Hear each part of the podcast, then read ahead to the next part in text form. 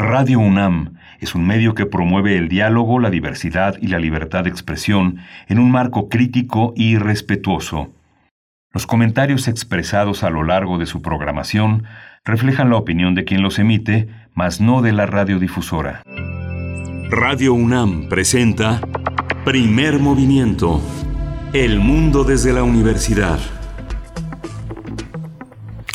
Hola, buenos días. Buenos días a todos y a todas en esta Ciudad de México, donde Radio UNAM tiene su sede, pero eh, irradia a todo el país y a todo el mundo a través de las frecuencias de Internet. Gracias a eso estamos en todas partes donde las eh, personas que nos quieren sintonizar pueden hacerlo, como la Radio Universidad de Chihuahua, con quien tenemos un, un proyecto en común de estar en las tres eh, más grandes ciudades del estado, que es Ciudad Cuauhtémoc, Ciudad Juárez y la Ciudad de Chihuahua, donde la Universidad llega a todas partes del estado con su propia programación, pero unificada de 6 a 7 de la mañana, de 7 a 8 en el horario de la Ciudad de México. Está Frida Saldívar en la producción ejecutiva. Violeta Berber está en la asistencia de producción, Arturo González conduce el timón técnico de esta nave y Berenice Camacho del otro lado del, del micrófono, del otro lado de la frontera, está, está con nosotros. Bienvenida, Berenice. Querido Miguel Ángel Quemain, como siempre, un gusto compartir contigo los micrófonos de este espacio, ser parte de este equipo, este equipo que cotidianamente lo hace posible. Un saludo también de mi parte a la Radio Universidad de Chihuahua. Pues bueno, estamos en este día jueves, jueves 6 de mayo. La eh, manera en la que iniciaremos esta mañana es con poesía, con el décimo cuaderno de poesía del escritor Julio Trujillo.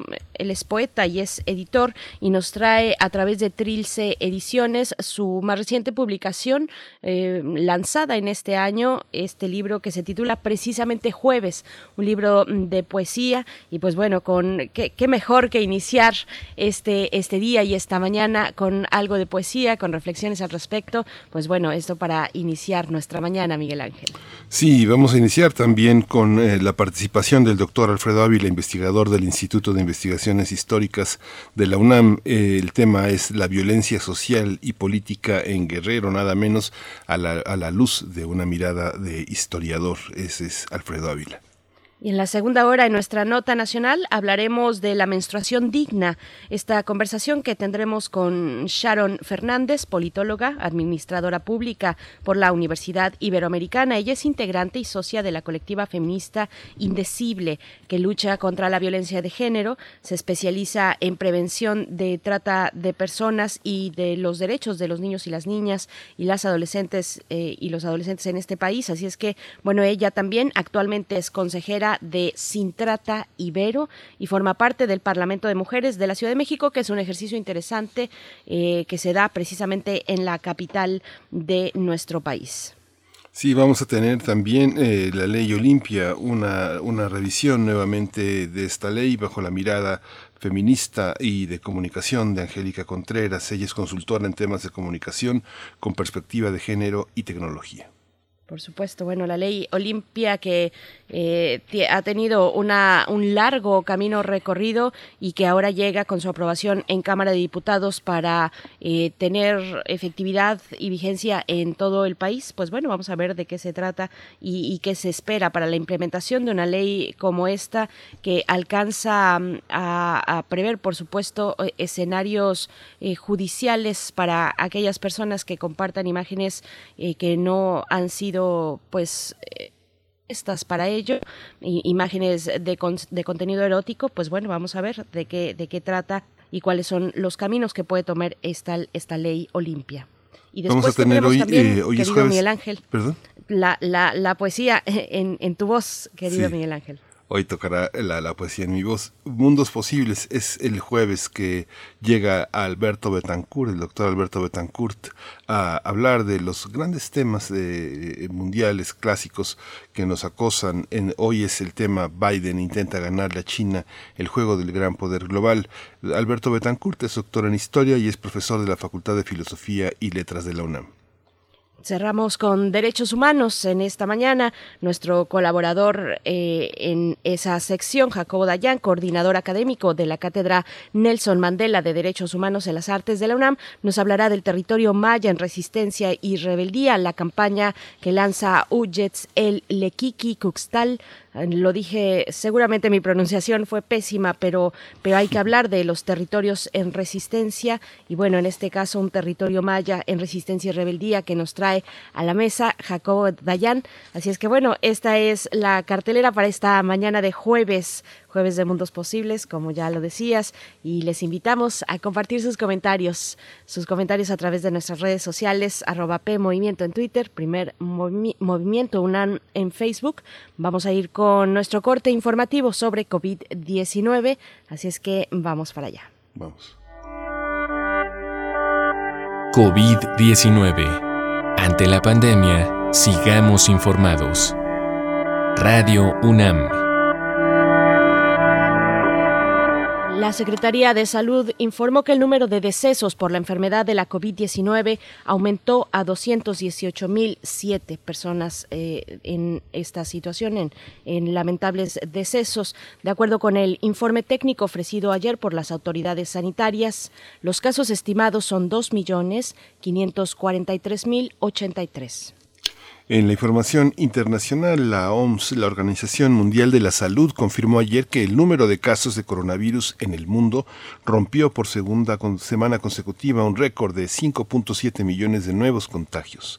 Se trata de la cifra más elevada de casos confirmados desde el inicio de la pandemia. La OMS explicó que este repunte comenzó hace nueve semanas, que ha registrado un crecimiento sobre todo en India, que cuenta actualmente con 90% de los casos y muertes en la región sur y oriente de Asia. A nivel mundial, la India representa el 46% de las infecciones y el 25% de las muertes registradas. En información de la UNAM, estudiantes y académicos de esta universidad podrán autocapacitarse para ofrecer soluciones y servicios empresariales en telecomunicaciones. La Facultad de Estudios Superiores Aragón consiguió la certificación Academia Huawei, que también ofrecerá a los alumnos una bolsa de trabajo en las áreas de ingenierías eléctrica, electrónica, en computación, mecánica e industrial. Julián Zúñiga Navarrete, quien es profesor en la FES Aragón, eh, destacó que contar con conocimientos en tecnologías actuales es un requisito, no es una opción. Mientras que Xiao Wai Yao Tan, gerente de Relaciones Públicas para Huawei México, señaló lo anterior.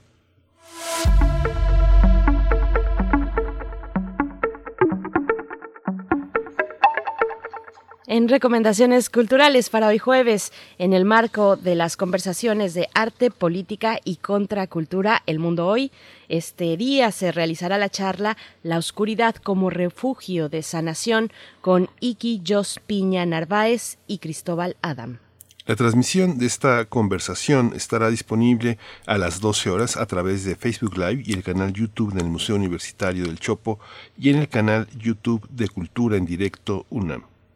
Así es, bueno, esta serie de conversaciones que hemos compartido con usted, con ustedes desde el inicio, desde que se lanzó, desde que eh, tuvimos el aviso por parte del Museo del Chopo que vendrían esta serie de conversaciones, pues bueno, lo compartimos con ustedes, así es que ustedes coméntenos, coméntenos si han podido asomarse a los a las redes sociales del Museo del Chopo, si han podido ser parte de estas conversaciones, que les que les han parecido, cuéntenos arte política y contracultura, el mundo hoy.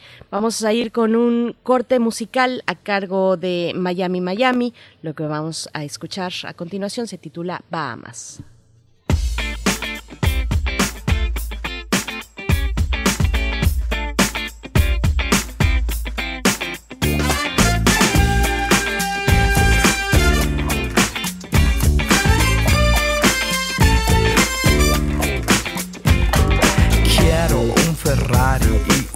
Viaje a Miami. Quiero ir a todos lados de lujo en mi avión privado y conocer una niña que tenga cara bonita y que me saque a pasear, que me saque a pasear.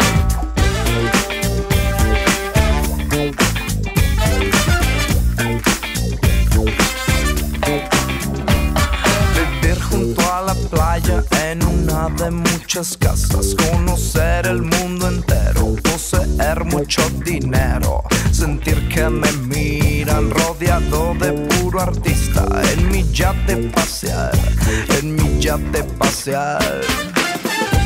Quiero vivir en las Bahamas. Quiero vivir en las Bahamas. Quiero vivir en las Bahamas. Quiero vivir en las Bahamas. Es la vida que siempre soñé,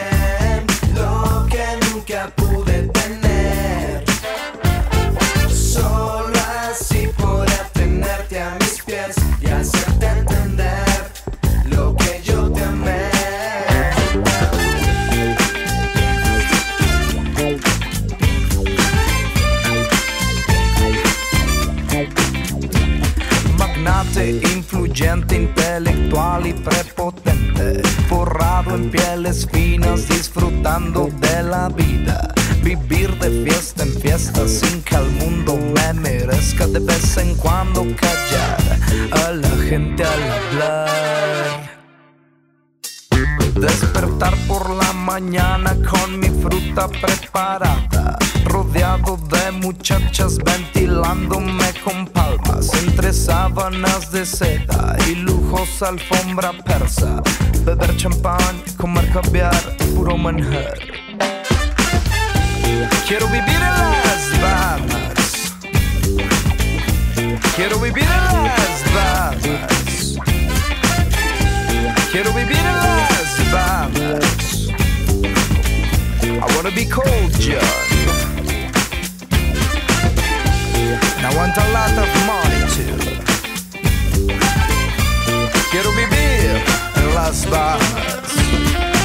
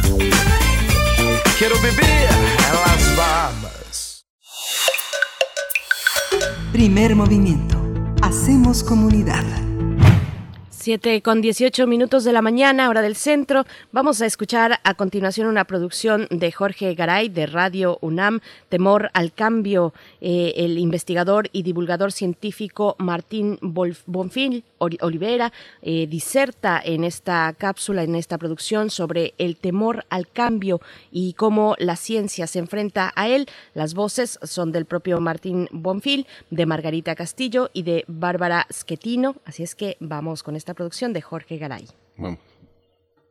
Revista Cómo ves. Ojo de mosca.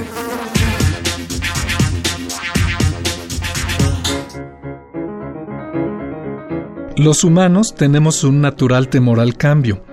Sin embargo, vivimos en un universo donde el cambio es lo único seguro. Las cosas surgen, cambian y desaparecen en ciclos que pueden durar segundos o millones de años. El propio cosmos tuvo un principio y tendrá probablemente un final.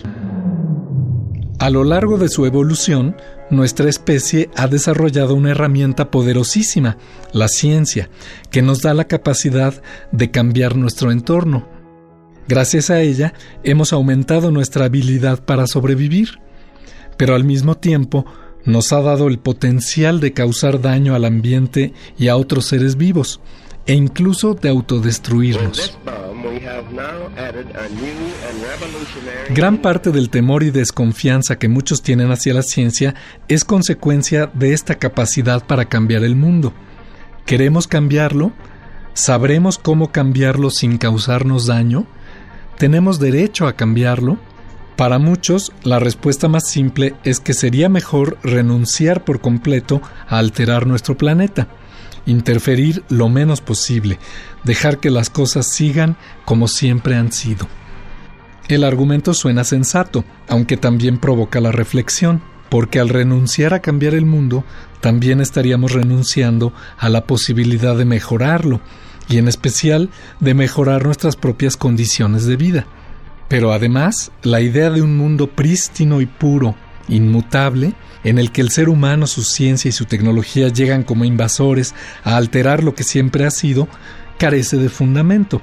El mundo y las cosas que existen en él son cambiantes, inconstantes, efímeras. Las especies vivas evolucionan igual que los ecosistemas e incluso el clima y la geología del planeta cambian a lo largo de las eras. Y el ser humano, desde siempre, no solo desde que tenemos tecnología moderna, ha siempre alterado su entorno. Hemos ya cambiado el mundo y muchas veces. Lo cambiamos cuando descubrimos el fuego y comenzamos a usarlo. Gracias a su uso, nuestra adaptación al medio aumentó.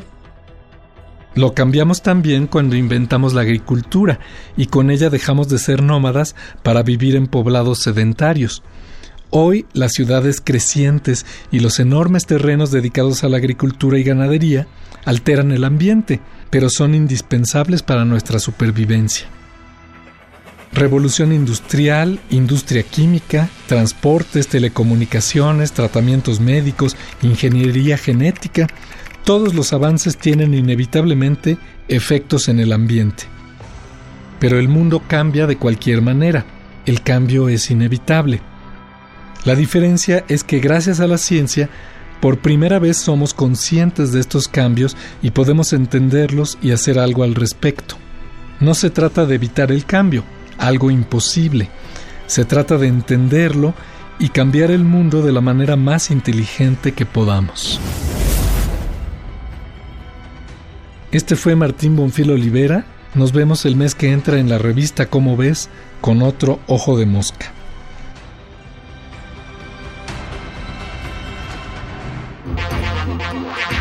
Ojo de Mosca. Una producción de la Dirección General de Divulgación de la Ciencia.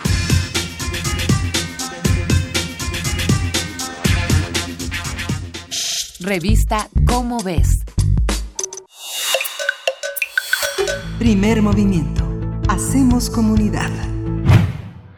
Regresamos aquí al primer movimiento. El periodismo científico es eh, algo fundamental entre, entre nosotros. Ayer hablábamos eh, sobre este gran proyecto de la UNAM sobre periodismo, la unidad de producciones de periodismo, que es, eh, ha sido un proyecto tan importante. Justamente señalábamos la necesidad de hacer un periodismo también desde la universidad, distinguir la parte de creación de contenidos de la parte del, del periodismo como un ejercicio profesional para, para, este, para poder comunicarse con la sociedad desde esta autonomía que es tan fundamental. Vale la pena que se asome a nuestro podcast, así como al podcast eh, Berenice que hicimos, eh, que está ya en, eh, eh, arriba sobre Ramón López Velarde y sus contemporáneos. Tuvimos oportunidad de conversar con Marco Antonio Campos, Marco Antonio es un verdadero apasionado de López Velarde. Él ha escrito una serie de ensayos muy iluminadores sobre la vida de López Velarde. Puso eh, nuestras, en, la escena poética nacional una, una selección de trabajos ensayísticos que hizo José Emilio Pacheco. Los comentó, los, eh, los seleccionó. Y bueno, Vicente Quirarte va a estar mañana justamente hablando de Ramón López Velarde y sus contemporáneos, sus contemporáneos en el mundo. Ramón López Velarde en su centenario 1921-2021 va a ser una referencia importante a lo largo de todo este año, dando nuevo, nuevos, nuevos aires a las lecturas que se han hecho que no son, que no son pocas, Berenice. Por supuesto, bueno, eh, está hecha la invitación con, con ese gran preámbulo que, que tuvimos, de verdad muy, muy disfrutable. la invitación para que se acerquen al Colegio Nacional, que como siempre, eh, pues tienen la mira y nos proponen conversaciones eh, pues de primer nivel, muy interesantes, eh, en este caso sobre Ramón López Velarde y también sobre los 100 años de la Secretaría de Educación Pública. Eh, en la misma charla que tuvimos sobre López Velarde se mencionaba muy por encima su relación con José Vasconcelos, que fue bueno fundamental para, para la educación en nuestro país y para la misma Secretaría de Educación Pública. Así es que bueno, cruces interesantes que se van tejiendo, que a veces eh, es necesario traer a la memoria. Eh, acérquense al Colegio Nacional, a lo que se ha dispuesto para este aniversario de la SEP y también el aniversario luctuoso de López Velarde, una figura que, como decían nuestros mismos invitados en, en aquel momento, pues no mm, es difícil hablar de un aniversario luctuoso de una persona, de un personaje que trasciende y que trasciende en sus letras y que nos dibuja además de una manera eh, pues muy muy muy particular y muy peculiar el Colegio Nacional tienen ahí ustedes las referencias para acercarse a su portal y a su canal de YouTube y poder y de Facebook también y poder disfrutar de estas charlas. Vamos, eh, bueno, a continuación también venimos de escuchar esta producción de Ojo de Mosca, Temor al Cambio, para que ustedes también nos digan pues cuáles son los, los temores que hemos atravesado como sociedad en estos momentos. Hay muchos temores al cambio, pero hay ciertos cambios que generan mayor temor, como el cambio climático eh, o los cambios que vivimos ahora con esta pandemia, cuando el futuro es incierto, cuando la nueva normalidad, pues es un, es un gran cambio que aún lo- no logramos descifrar de, del todo. Así es que bueno, están nuestras redes sociales para que nos compartan Sí. eh, pues estas perspectivas sobre el temor al cambio, Miguel Ángel. Hay, hay una, hay una, este, a- anunciamos la semana pasada la participación de la UNAM en, eh, en la parte del teatro infantil. Hubo un trabajo que nada más eh, que, que llegó hasta el 2 de mayo, que, que fue justamente Nantli La Tierra Espera, pero hay otros trabajos, eh, uno de ellos, eh, un poco en el comentario de Berenice Camacho, de eh, los sueños, las pesadillas, las imaginaciones que se tienen sobre el futuro, las nuevas normalidades, los regresos, una vez que palíe la situación de la pandemia, es cuando sueño contigo. Es una obra eh, cuya autora y directora es Marcela Castillo, la compañía es La Covacha Teatro y va a estar disponible solo hasta el 9 de mayo. Así que solo hasta este fin de semana, solo hasta el, el domingo, una obra que nace a partir de un taller de mirada poética con pequeñas y pequeños en el que se recogen palabras, imágenes sobre el mundo, un universo visual lleno de sueños para acercarse a una mirada llena de, de- de propuestas desde los propios niños. Así que es un trabajo también lleno de videos, lleno de imágenes. Tiene que asomarse a partir del viernes 30 de abril, que fue el Día del Niño, hasta el domingo 9 de mayo, en el canal de YouTube de Teatro UNAM.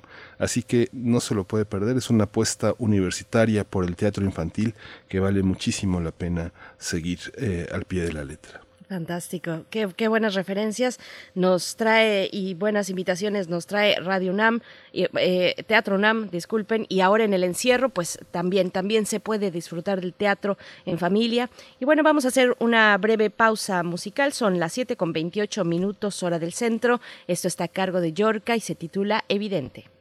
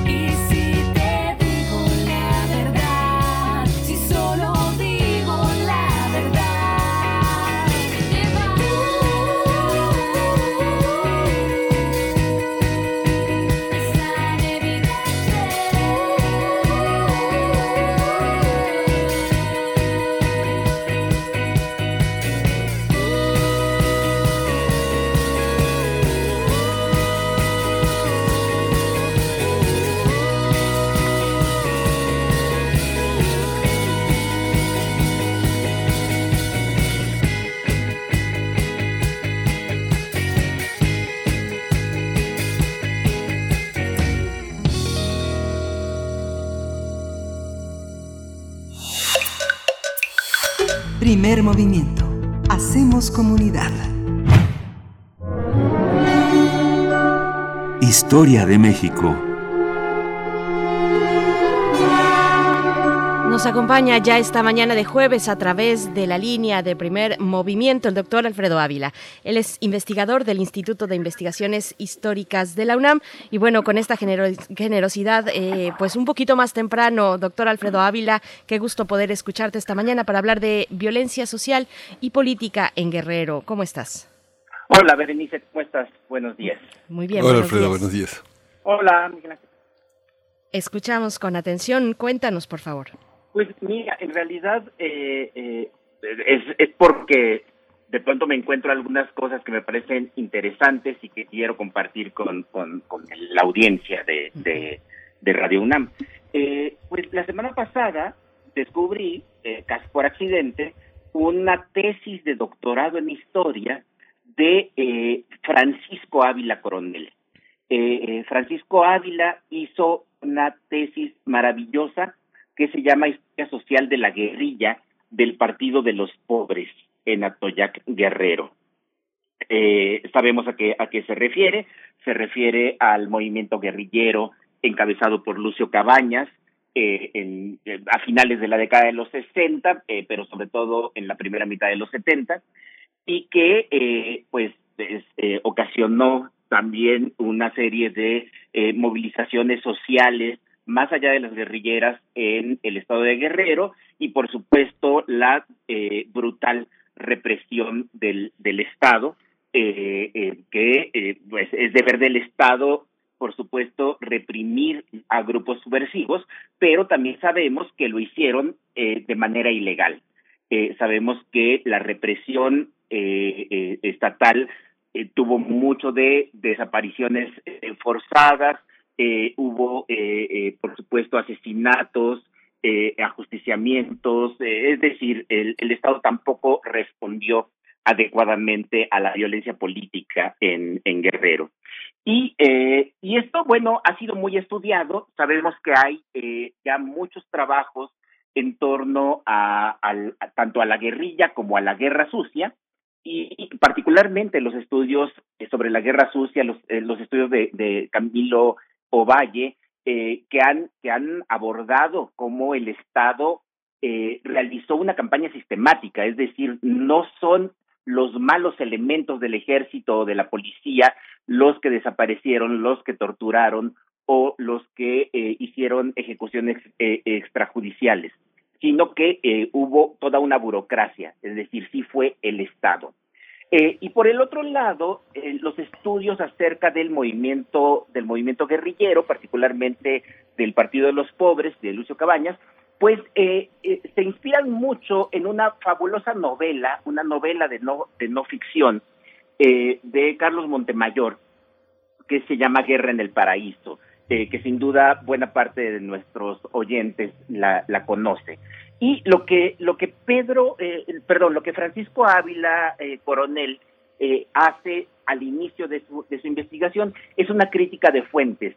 Y lo que él demuestra es que en realidad Montemayor usó memorias de algunos de, las, de, de los participantes en la, en la guerrilla, eh, pero memorias elaboradas mucho después de que sucediera. Y lo que hace Francisco es eh, ir a las fuentes, ir directamente a lo que sucedió con la gente que sí estaba presente, por ejemplo, en la masacre de Atoyac, eh, con, todo lo que lo, con todo lo que sucedió, hace una excelente crítica de Montemayor.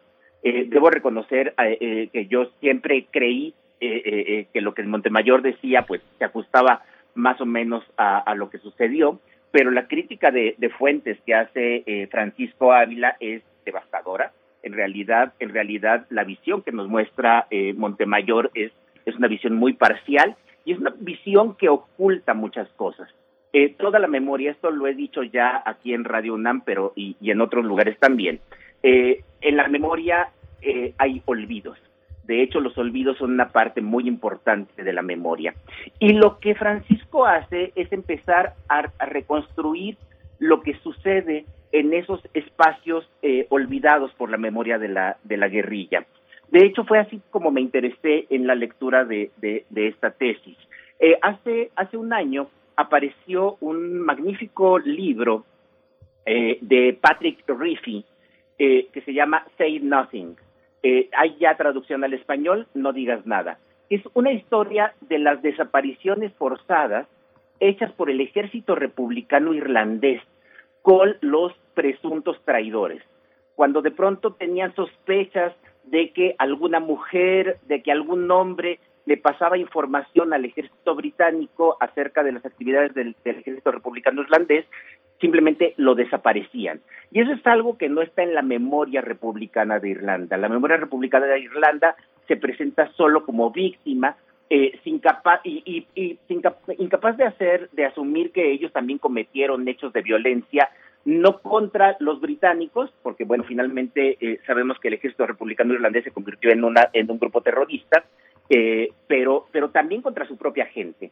Y eh, lo que Francisco Ávila eh, muestra es eso, cómo en el, en el Partido de los Pobres, como en, el, eh, en, en los grupos armados guerrilleros, también hubo violencia contra campesinos, también hubo violencia contra eh, integrantes del propio movimiento eh, del Partido de los Pobres, de los que se tenían sospechas, fundadas a veces, infundadas en otras, de que pasaban información eh, a las fuerzas estatales y hay ejecuciones también extrajudiciales, también hay mucha violencia dentro del Partido de los Pobres. Y eso es algo que de pronto, eh, por supuesto, Montemayor no recupera y la memoria sobre la guerrilla tampoco, tampoco eh, eh, tiene presente. Eh, me parece muy, muy interesante esto, pero me parece más interesante eh, la manera como lo explica Francisco Ávila.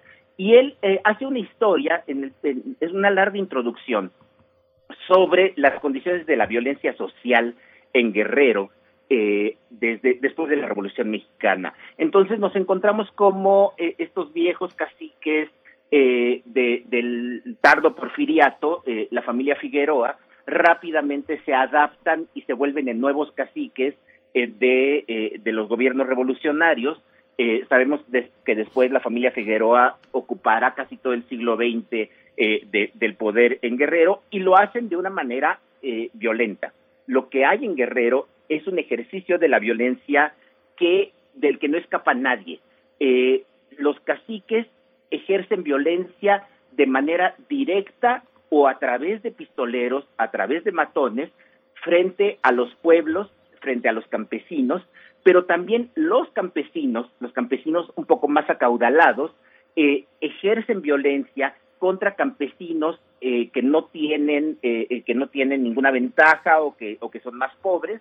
Eh, sabemos también que hay mucha violencia intrafamiliar cuando de pronto empezamos a ver los apellidos en, en, en Atoyac, eh, nos descubrimos que aunque Lucio Cabañas Barrientos, bueno, tiene estos dos apellidos, es Cabañas y es Barrientos, pero las familias Barrientos y Cabañas son familias tremendamente enemistadas en las que hay asesinatos que van vengándose. Eh, eh, un poco, un poco recordemos, recordemos eh, a Romeo y Julieta, ¿no? Estas familias eh, eh, más o menos importantes en una, en una comunidad que de pronto alguno de ellos recibe una afrenta, asesina al de la otra familia y a partir de ese momento viene venganzas constantes. Eh, y algo que descubre y que me parece bien interesante eh, eh, es que buena parte de estos conflictos y de esta violencia pues también van contra un eslabón todavía más débil. Eh, muchas veces esta violencia se origina por violaciones. Lo que, lo que muestra Francisco Ávila es cómo hay una, hay una cultura de violación en esta zona de Guerrero eh, que está muy extendida eh, entre, el- entre 1920 y 1960. Eh, eh, que bueno, eh, eh, probablemente antes, probablemente después también, pero, pero en este periodo está muy arraigada y esto lo que ocasiona, ya saben ustedes, el robarse a la muchacha, que en realidad es una violación, eh, esto lo que ocasiona es vendetas entre familias que terminan ocasionando pues baños baños de sangre. Entonces la violencia se ejerce de, arriba hacia abajo, pero los de abajo también tienen jerarquías y también ejercen violencia, también ejercen violencia estos campesinos pobres con las mujeres, con sus mujeres, con sus hijos y la- la- las descripciones que, encuentra Francisco Ávila son verdaderamente impresionantes acerca de cómo funciona este orden jerárquico basado en la violencia social en la región de, de Atoyac. Por supuesto, eh, eh, en la década de los 60, con particularmente con las noticias de la Revolución Cubana, del socialismo en, Cuba y con la politización que se hace dentro del PRI, que además esto es interesante, eh, ahí nos encontramos a Genaro, a Genaro Vázquez, pero dentro del PRI. Eh, toda esta politización terminó deviniendo de violencia social a violencia política. Eh, pero, y- y- pero, pero bueno, con las mismas prácticas, es decir, que también dentro del Partido de los Pobres, también dentro de la guerrilla, se ejercía violencia contra sectores más, más débiles. Eh, una pequeña nota antes, antes de terminar. El hecho de que, de que yo diga que también hay una violencia de género muy extendida no exculpa a las propias mujeres que también ejercen violencia cuando pueden. Eh, el, autor encuentra varios casos en el que ciertas mujeres mayores ejercen mucha violencia contra las mujeres jóvenes de, de la familia. Entonces, eh, eh, es, un- ambiente muy propicio, culturalmente muy propicio para, eh, para que los cauces políticos terminen dirigiéndose pues otra vez a la violencia, una violencia más organizada. Sí, es muy impresionante. Bueno, guerra, la guerra en el paraíso. Eh, un, amigo poeta decía que Carlos, eh, porque eh, de alguna manera nos, nos tocó a muchos ver la factura de esta de esta novela. tenía más, necesitaba más una fe de aciertos que una fe de ratas. Tenía muchas equivocaciones, pero era parte como del calor de la lucha y fue parte de un contexto en la novela mexicana de la novela política mexicana que habrá que revisar en su momento todos los diarios de la cárcel de Salvador Castañeda al cielo por asalto de Agustín Ramos, que después incursionó de una manera muy rigurosa y muy seria en la, en la novela histórica, eh, con, de- de- al iniciar con una novela política tan fuerte sobre el 68. Lo mismo esta novela también de Hernán eh, Lara Zavala, Alfredo, eh, que tú debes de conocer muy bien, Charras, que también es Sí. una historia del sindicalismo y que está también ubicada en ese en esa zona tan caliente del país donde incursionaron es un, son novelas casi contemporáneas charras y, y, la y la guerra en el paraíso de, de Montemayor pero bueno son a, Montemayor se le cuestionó mucho y dijo bueno es que realmente estoy hecho de, imaginaciones esto es una aproximación es un borrador y es lo que la gente recuerda Claro, pero acá lo interesante eh, es que, a, ver, va- varias cosas. Primero, es una novela. Y eso ocasiona que tenga una mayor difusión que los estudios académicos. Eh, la verdad es que, que, bueno, eh, eh, yo he hecho la autocrítica en muchas ocasiones. eh, en buena medida la academia termina muy aislada eh, por, porque usa un lenguaje solo para especialistas, porque preferimos publicar en revistas que solo leen nuestros colegas. eh, y, y porque no sabemos, no sabemos publicar libros. De pronto nuestros libros en realidad son artículos especializados pero grandotes, en, en lugar de hacer libros eh, eh, para, para todo público. Eh, y, y, y tiene la excusa de que es novela, entonces allí la imaginación te da, te da permiso. Pero, pero la crítica que hace Francisco Ávila a mí me parece muy, muy inteligente porque es una crítica de fuentes. Y lo que, lo que dice es, eh, es, sí, es lo que recuerda a la gente. Es lo que recuerda a la gente, sí, pero es lo que recuerda a la gente cuando Montemayor hizo la novela. No, no, no sus memorias anteriores, no sus memorias posteriores.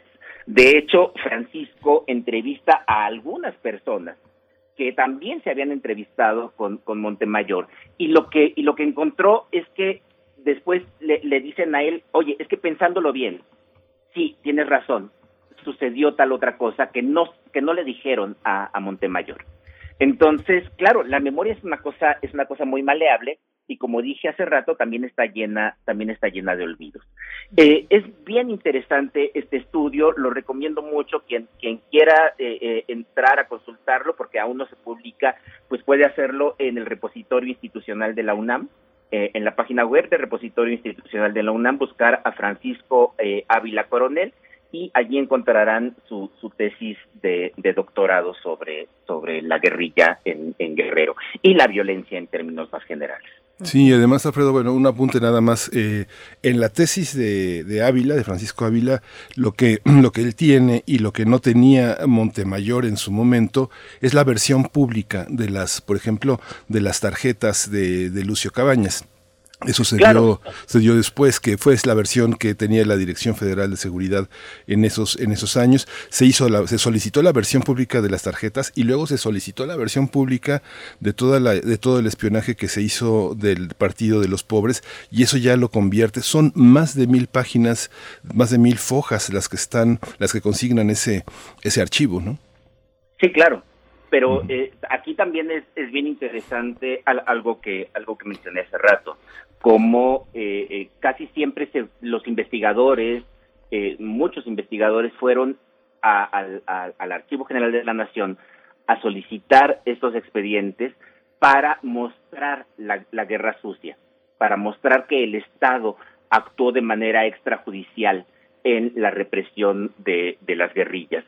Eh, y lo interesante del trabajo de Francisco Ávila es que también muestra que eh, dentro de la propia guerrilla había también eh, una violencia eh, interna. Hay algunos casos eh, de campesinos que fueron primero amedrentados, pero en algunos casos también secuestrados y asesinados, porque se tenía sospechas de que de que colaboraban con los militares, de que el ejército llegaba a las tierras de algunos campesinos y por supuesto el ejército los amenazaba, le- lo- los amenazaba también de, eh, eh, de manera muy violenta y de manera ilegal, extrajudicial, eh, y los campesinos pobres no tenían más opción que decir, pues sí, en tal, en tal paraje se, encuentra, se encuentran algunos guerrilleros. Eh, cuando los guerrilleros se enteraban, pues iban con este campesino y lo ajusticiaban por haber por haberlos delatado. Es, es, es el- la muestra de la violencia es bien bien interesante porque esta violencia es lo que explica el caciquismo eh, en Guerrero. Hoy que Guerrero eh, está otra vez eh, eh, en la mira, en, en la atención pública, ahora por el tema de, de las elecciones, pues eh, eh, tenemos que percatarnos que Guerrero tiene estas características particulares. Ca- características que en algunas otras partes de México se comparten, pero que efectivamente en la sierra, en Guerrero, en, la costa de Guerrero, eh, se han acrecentado a lo largo a lo largo del tiempo y se han acrecentado, también hay que decirlo, no es por culpa de la gente, es por eh, culpa y por responsabilidad de los diseños institucionales de eh, y del poder de la burguesía que se apropió de Acapulco, que se apropió de la producción eh, cafetalera, incluso de una reforma agraria, eh, que, que esto es algo que Ávila muestra eh, muy claro, como la reforma agraria impulsada por Lázaro Cárdenas, pues eh, terminó también beneficiando más a algunos campesinos que, que a otros. Eh, eh, no, no fue pareja. Y esto terminó creando jerarquías eh, dentro de estos grupos explotados, dentro de estos grupos que son víctimas de los caciques, pero que también entre ellos, entre ellos hay diferencias y eso les permite tener distintos grados de tolerancia a la violencia. Ha- Hay, hay un ejemplo interesante vinculado con la, precisamente con la familia, con la familia Cabañas, el padre de Lucio Cabañas, eh, eh, un hombre muy violento, un hombre que, eh, eh, además con mucha violencia de género, que puede aprovecharse de ciertas mujeres cuando son mujeres de la sierra que no tienen eh, ningún respaldo familiar. En cambio, cuando él, por huyendo precisamente por, por algún asesinato que ha cometido, eh, eh, se empareja con otra mujer y también a ella la golpea, finalmente él termina en la cárcel porque esta mujer forma parte de una familia en la que por allí hay algunos militares. Hay gente que está en el ejército y entonces eso eh, presiona. Entonces, lo que se permite ver aquí es cómo eh, hay ciertas posiciones diferenciadas que, por supuesto, desde el punto de vista de los de arriba o de, incluso desde el punto de vista de la clase media urbana en, en la Ciudad de México o en otras metrópolis en, en el país, no alcanzamos a distinguir. Eh, pero dentro sí es muy evidente, en, en el terreno sí es muy evidente que hay gente que puede violar la ley, que hay gente que puede ejercer violencia de manera impune y hay otros que no. Hay otros que no pueden, que no pueden hacerlo. Sí, Miguel Ángel quiere comentar un poco Ah, más sobre ese hilo y ya después yo también hacer un, un cierre con una comparación que toda guardada, eh, guardada toda eh, proporción, pero, pero Miguel Ángel, adelante. No, lo que pasa es que Alfredo Ávila siempre trae cosas eh, verdaderamente para hacer 50 programas a- a- sobre el tema. Pensaba, eh, al- al- Alfredo, el cruce de tarjetas también en el tesis de, de Ávila, eh, el cruce de tarjetas que hizo en el archivo, porque él pidió autorización. Es una tesis que llevó tiempo, que llevó mucho tiempo y que, y que, y que generó mucha mucha atención en el en el archivo general de la nación porque él eh, ponía ahora que comentas eh, lo de la galería 1 y todo este tipo de fuentes hubo hubo, cierta resistencia. Tú por supuesto conociste y, viste la resistencia que Vicente Capello tenía a mostrar como todas las tarjetas a pesar de que había una versión pública y que lo que se solicitaba había cosas que se solicitaban en general y otras en particular y lo que y parte de lo que ahora señalas de las demandas agrarias pues está en toda esta cuestión de la asociación cívica guerrerense que estaba muy sostenida en esta no recuerdo no recuerdo francamente el nombre de la Liga Agraria Revolucionaria del Sur la Emiliano Zapata que tenía demandas agrarias y entre ellas magisteriales también.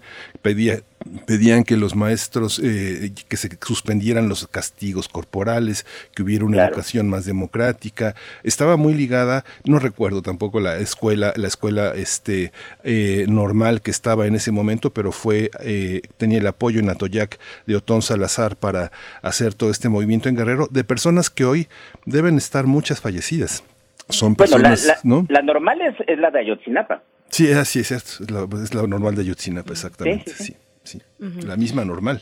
Es la, es la misma normal, sí, por supuesto. Y, y algo que enseña la tesis que a mí, que a mí me gusta es que no, no ves ni buenos ni malos. Ahora que, que tocas los conflictos magisteriales, eh, el- la directora de la, de la escuela, de la Juan Álvarez, en, en Atoyac, Gervasia, que tiene un apoyo realmente popular porque eh, pues es, una familia que ha, entrado en contacto con toda la gente, eh, eh, es una mujer carismática, es una líder importante que ha conseguido ciertas ciertas ventajas para los niños, pero también para los campesinos de la de la comunidad y cómo de pronto el PRI intenta quitarla, pone a un nuevo director y el nuevo director impuesto eh, eh, llega con la propuesta de quitar cuotas, de quitar las cuotas y eso termina generando eh, simpatías por él y aunque aunque la profesora Gervasia se queda todavía algún tiempo como directora en, en la escuela, poco a poco la gente empieza a cuestionar el tema de las de las cuotas. Y finalmente eh, eh, los los jóvenes normalistas eh, Lucio Cabañas entre ellos pues consiguen consiguen eh, eh, tener más presencia y desplazar a, a, a esta mujer. Eh, son buenos o son malos Eh, eh, están con, con el pueblo o están con la oligarquía mira nunca queda claro nunca queda claro son intermediarios que ofrecen ciertas ventajas a los campesinos, a los niños, pero que también saben que para tener esas ventajas pues tienen que negociar con caciques, eh, eh, priistas en ese momento todos, eh, y, y con y con gente y con gente de, de poder. Entonces el, el hecho de, observarlos así, sin esta perspectiva eh, moral de, de, una lucha de los de arriba contra los de abajo, sino ver cómo existen intermediarios y cómo la violencia se ejerce también en distintos en distintos eh, eh, momentos, lugares, incluso dentro del hogar, me parece que es una vinculación muy muy interesante. Y efectivamente, pues ahora que mencionas el, el tema del Archivo General de la Nación, eh, me parece que tesis como la de Francisco Ávila, pues no solamente van a causar un cierto resquemor en las autoridades, eh, eh, en, aquellos que, pues todavía quedan algunos de, de ellos que, que participaron en la guerra en la guerra sucia eh, en las autoridades pero también entre entre guerrilleros. Y es que creo que la función de la historia es esta El- la historia tiene que ser incómoda.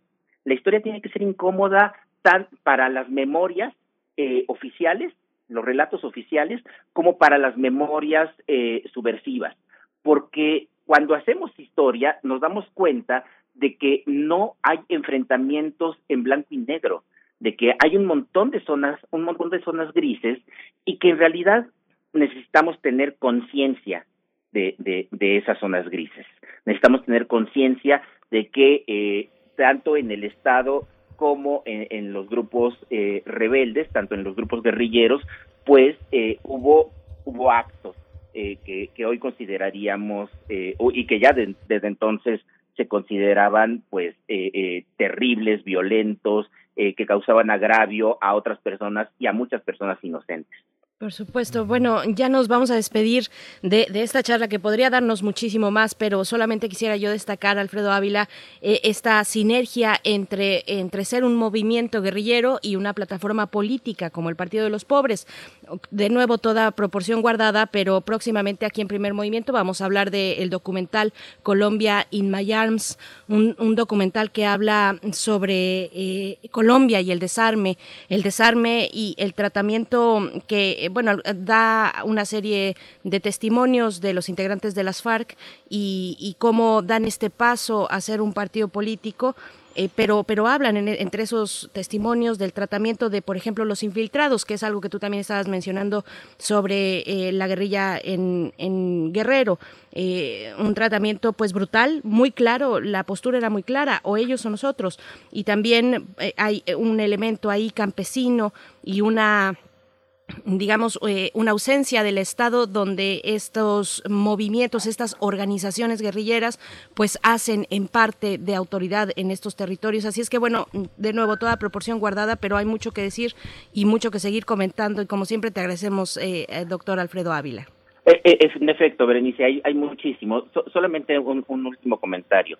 Eh, sí, hay ausencia del Estado, por supuesto, pero también cuando el Estado actúa, actúa fuera de los cauces institucionales. Y, y eso complica todavía más la situación. ¿no? Por supuesto. Gracias, Alfredo Ávila. Hasta dentro de 15 días nos volvemos a encontrar, pero nos quedamos con la posibilidad de revisar esta tesis de Francisco Ávila, que también nos comenta se encuentra en el repositorio de la UNAM. Sí, claro que sí. Allí, allí pueden consultarlo. Hay un último comercial. Hoy a las a las 11 de la mañana estaremos hablando de, de independencia en eh, en el canal de televisión de, de YouTube de, de la ENA. Entonces, y si por allí tienen interés, pues a- eh, lo invito invito a la audiencia. Claro, ahorita lo ponemos en redes sociales, Alfredo. Muchas gracias. Gracias a ustedes. Hasta pronto, Alfredo Ávila. Bien, pues querido Miguel Ángel, son ya estamos en las eh, en la hora a las 8, las 8 de la mañana, el momento en el que nos despedimos de la Radio Universidad de Chihuahua. Muchas gracias por su permanencia, gracias por su escucha. Vamos a hacer el corte y volvemos a Radio UNAM. Síguenos en redes sociales. Encuéntranos en Facebook como Primer Movimiento y en Twitter como arroba PMovimiento. Hagamos comunidad.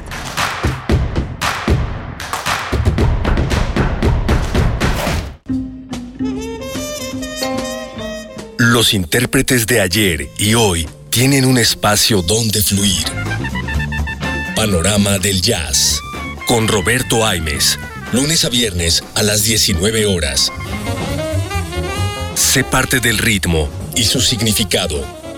Radio UNAM. Experiencia sonora. Soy Salomón Chertorivsky, como tú sé que antes estábamos mal, pero hoy estamos peor. Lo bueno es que aquí en la Ciudad de México hay un movimiento bien chilango, un movimiento que respeta y comparte las luchas de las mujeres y que sabe que el amor tiene muchas formas. Un movimiento que no criminaliza, legaliza y que te quiere libre para tomar las calles cuando sea necesario. La Ciudad de México sí tiene una buena opción. El movimiento chilango ya está aquí. Salomón Chertorivsky, candidato a diputado federal, Distrito 10, Movimiento Ciudadano. Ser mujer en México es un riesgo. No importa dónde estemos, ni a qué hora, ni cómo estemos vestidas. Siempre estamos en peligro. En México al día, 10 mujeres no regresan a casa. Este gobierno es insensible. No nos cuida. Tenemos el peor gobierno en el peor momento. Morena es una desgracia para México. Vota por las y los candidatos a diputados federales postulados por el PRI. Con Morena, las grandes decisiones del país las toma la gente. El pueblo guía nuestro proyecto de transformación. Hoy su voz suena más fuerte que nunca. El pueblo participa en la construcción del destino de México. Este movimiento es suyo. El pueblo elige a sus representantes y el destino de los proyectos y recursos de la nación que son suyos también. Nosotros respetamos la voluntad popular. Con Morena, el pueblo manda. Morena, la esperanza de México.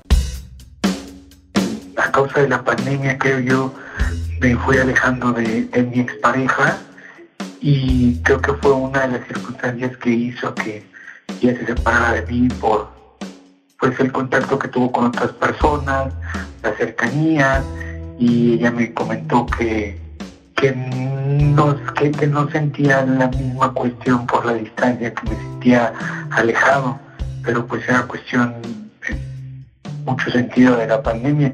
Y incluso también por ahí pues esta otra parte espiritual, ¿no?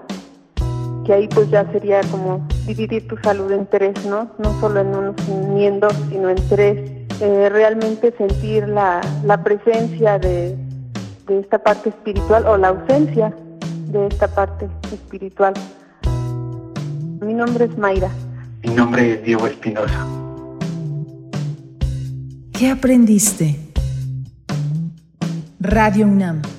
Experiencia sonora.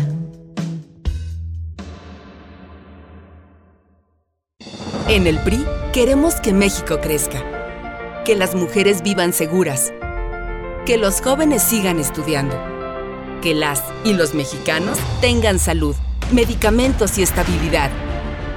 En el PRI trabajamos por las mujeres, por los jóvenes, por los estudiantes, por los adultos mayores, por las familias de México. PRI, el Partido de México. ¿Qué piensa el pueblo sobre la alianza del PRIAN?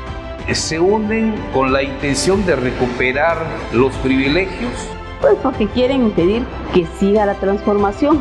Sería volver a lo mismo de siempre. Ellos no van a apoyar a, a México, la gente, los mexicanos, los pobres, los más pobres, no lo van a hacer. Solamente veían para ellos, no veían la mejora de las comunidades ni la mejora de las personas. Ellos lo que buscan es recuperar el poder. Defendamos la esperanza. Morena.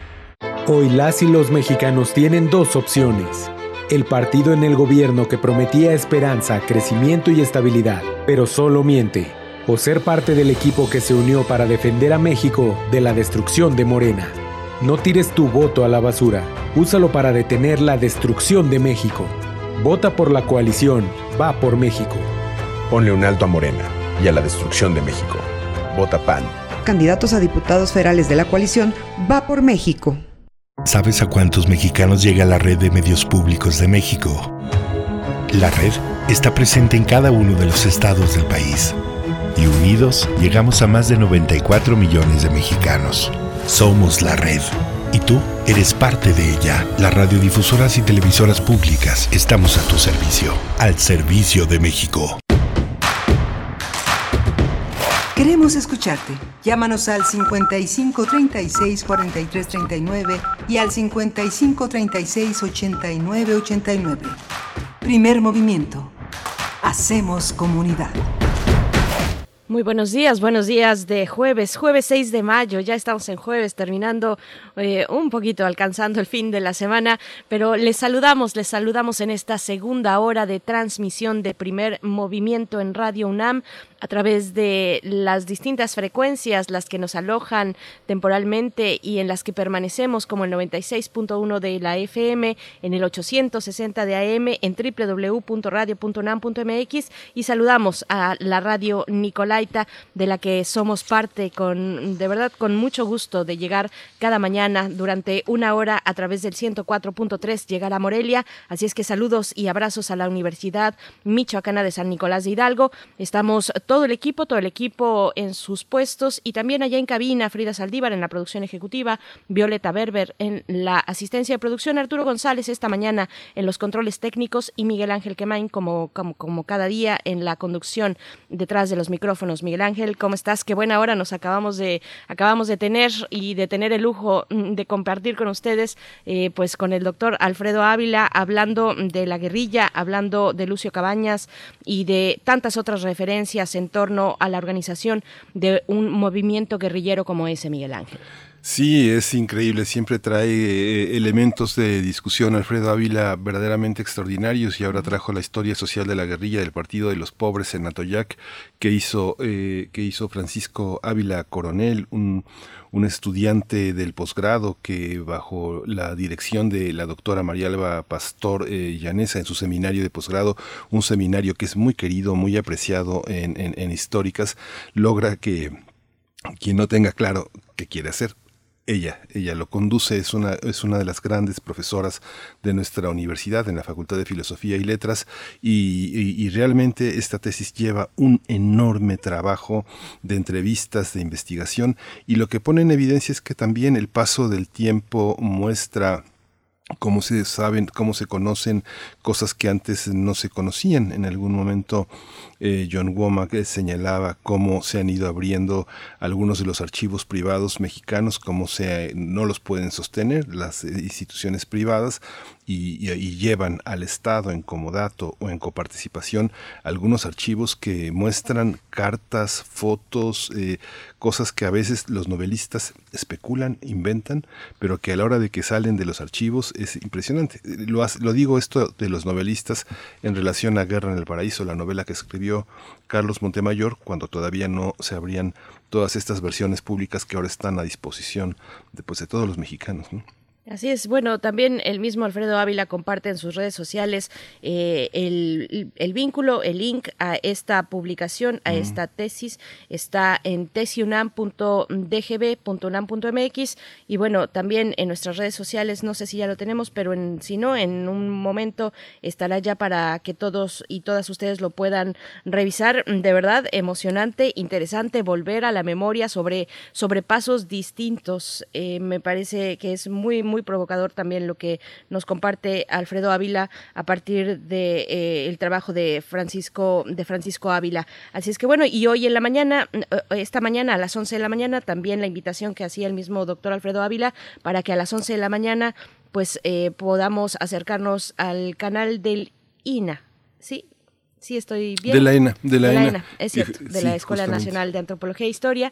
Así es que, bueno, para en, las redes sociales de Alfredo Ávila, arroba alf-ávila- es donde pueden encontrar más información para darle seguimiento. Y fíjate, Berenice, que eh, eh, ah, se hacía una publicación en el INA que se llamaba Diario de Campo, no recuerdo muy bien quién me, me pide, en algún momento tuve la oportunidad de colaborar en el Archivo General de la Nación, y me pide para una publicación de Diario de Campo, me dice, hay un códice, hay un pequeño códice este, que quisiera que nos dieran permiso para digitalizar y poder enviarnos unas imágenes porque queremos reproducirlo. Y yo le dije, no, en el archivo no hay códices. Y me dijo, no, sí hay códices. Y me dio la referencia y es un códice que está justamente en Atoyac y que trata de cómo los naturales de Atoyac le dijeron a la iglesia, ya basta, sí te vamos a dar tu diezmo, pero no te vamos a dar todo lo que quieres, vamos a ayudar, pero el dinero que saque la gente de este lugar es para la gente de este lugar, para este desarrollo y para y, y las mujeres de aquí son mujeres de este, de este lugar, no están ni a la venta ni al intercambio. Le pusieron una frontera a la iglesia muy impresionante. Digamos que en los antecedentes de Guerrero hay una, hay una bravura que viene desde las primeras relaciones entre entre los naturales, dice el códice, y la iglesia, que es, que es tremendo el enfrentamiento de esa, de esa costa, de esa costa chica de Guerrero.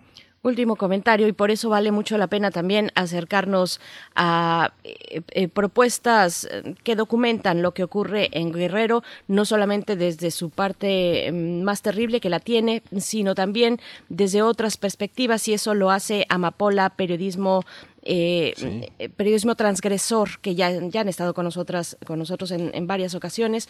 Así es que bueno, hay que seguir las plataformas y la plataforma de Amapola Periodismo para, para ver los múltiples rostros que tiene Guerrero, que no solo son de la fatalidad, de la delincuencia, eh, sino que hay muchas otras narrativas y es de una gran profundidad, como tú mismo lo mencionas en este comentario, de una gran, eh, eh, de, una memoria histórica, pues que viene desde hace mucho tiempo atrás. Así es que, bueno, pues mucho que hablar sobre, sobre Guerrero, pero nos vamos ahora ya con nuestra nota nacional porque durante esta hora, durante esta hora estaremos hablando de dos elementos interesantes para la vida libre de violencia de las mujeres, para eh, los derechos, avanzar en la agenda de los derechos de las mujeres. Primero estaremos conversando sobre la menstruación digna con Shannon Fernández, que ya estará en unos segundos más con nosotros, y también después con Angélica Contreras, feminista, comunicadora social, eh, consejera de violencia digital. Hablaremos sobre la aprobación de la ley Olimpia para todo el país, lo ocurrido en Cámara de Diputados, pero bueno, para que esto ocurra nos vamos primero con lo primero, la menstruación digna. Shannon Fernández ya está en la línea. Primer movimiento. Hacemos comunidad. Nota nacional. Con 432 eh, votos a favor, cero en contra y una abstención, la Cámara de Diputados aprobó el dictamen de menstruación digna, en el que se propone la gratuidad de productos de gestión menstrual en el país. La propuesta es una reforma a la Ley General de Educación, con el objetivo de promover, en coordinación con las autoridades sanitarias correspondientes, la salud y gestión menstrual, mediante diversas acciones. Algunas de estas gestiones contemplan facilitar en planteles educativos públicos de educación básica y media superior del país el acceso gratuito a toallas sanitarias, tampones y copas menstruales. Con esta iniciativa se busca posicionar la discusión en torno a la menstruación de manera pública, debido a que se trata todavía de un tema tabú.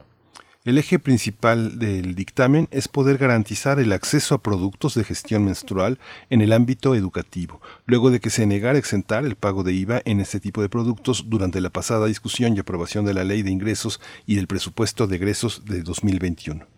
El pasado 2 de marzo, el Congreso de Michoacán aprobó reformas a la Ley de Educación Local para garantizar el acceso a productos de higiene menstrual en escuelas públicas. Fue el primer estado de la República en aprobar esta iniciativa. De acuerdo con Fundar, una mujer necesita 360 toallas o tampones promedio al año. Ese gasto puede representar hasta 700 pesos, 720 pesos anuales para ser cubierto de manera adecuada, equivalente al 5% del total de gastos de un hogar del 10% más pobre de México. Bien, pues vamos a conversar sobre la ley de menstruación digna y sus implicaciones. Este día nos acompaña a través de la línea Sharon Fernández. Ella es politóloga y administradora pública por la Universidad Iberoamericana.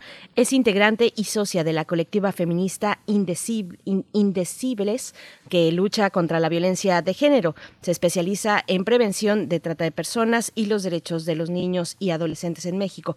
Actualmente es consejera de Sin Trata Ibero y forma parte del Parlamento de mujeres de la Ciudad de México. Qué impresionante todo lo que haces. Sharon Fernández, ¿cómo estás? Bienvenida a Primer Movimiento. Hola, buenos días. Muchas gracias por la invitación. Buenos días, Sharon. Gracias. Bueno, esta, esta, esta ley, eh, esta, este dictamen de menstruación digna tiene muchísimas, muchísimas consecuencias eh, de darle visibilidad a, todo esto. ¿Podrías hablarnos de, de esa parte? ¿Qué, ¿Qué es lo que se gana con esto? Sí, claro. Pues primero, gracias por, por abrir el espacio a estos temas tan importantes que justo como quienes eh, militamos en esta lucha, creemos que es fundamental que se, abre, se hable sobre esto, ¿no? En la agenda pública, en los medios de comunicación, en las casas, porque a veces nos parece como muy sorprendente que 2021 apenas esté pasando esto sobre eh, garantizar el derecho a la a, la justicia menstrual, ¿no? Eh, como lo, como lo vemos, lo vemos como de dos puntos, para hablar como de justicia menstrual y hablar de los productos de gestión menstrual, como la lucha que ha habido históricamente para quitarle el tabú a la menstruación. Y entonces justo cuando hablamos de menstruación digna lo dividimos como en estas dos partes, como una parte eh, toda, todas las cuestiones ideológicas que hay alrededor de la menstruación, quitarle los tabús, quitarle eh, la vergüenza que hay, quitarle el que no se puede hablar, quitarle el que eh, las mujeres y las personas menstruantes tengamos que eh, salir con estos productos a escondidas, ¿no? Y por otra parte está esta gran acción que es abogar por la justicia menstrual desde las instituciones que el acceso a los productos de gestión menstrual deje de ser un privilegio para algunas cuantas y sea una realidad para todas eh, las mujeres y las personas menstruantes, porque como bien mencionaban en la introducción, Pues cuando hablamos de quiénes tenemos acceso a los productos de gestión menstrual, estamos también llegando a una problemática de desigualdad económica, ¿no? No todas las personas, no todas las mujeres ni las personas menstruantes pueden acceder a estos productos de gestión menstrual. Justo eh, esta, este colectivo que se llama eh, Menstruación Digna México, eh, pues empieza a tomar mucha fuerza el año pasado. La verdad es una acción eh, maravillosa de mujeres organizadas en alianza con organizaciones de la sociedad civil y con legisladoras que posicionaron estos temas en el Congreso y eh, toman como muchísimo más fuerza por esta iniciativa que tenían de quitarle el IVA a los productos de gestión menstrual, que no pasa en septiembre del año pasado en Cámara de Diputados, la, la desechan eh, con bastantes argumentos un poco eh, cuadrados sobre que el país no estaba como para solventar esos gastos por la pandemia. Y si bien se entiende, pues también se entiende que justo esos eh, eh, no que no todas las personas tengan acceso a sus productos de gestión menstrual, pues provoca una brecha de desigualdad muy grande, ¿no? Justo las mujeres utilizan el 5% de sus gastos totales en las compras de estos productos. Entonces, pues ya, esto pasa en septiembre.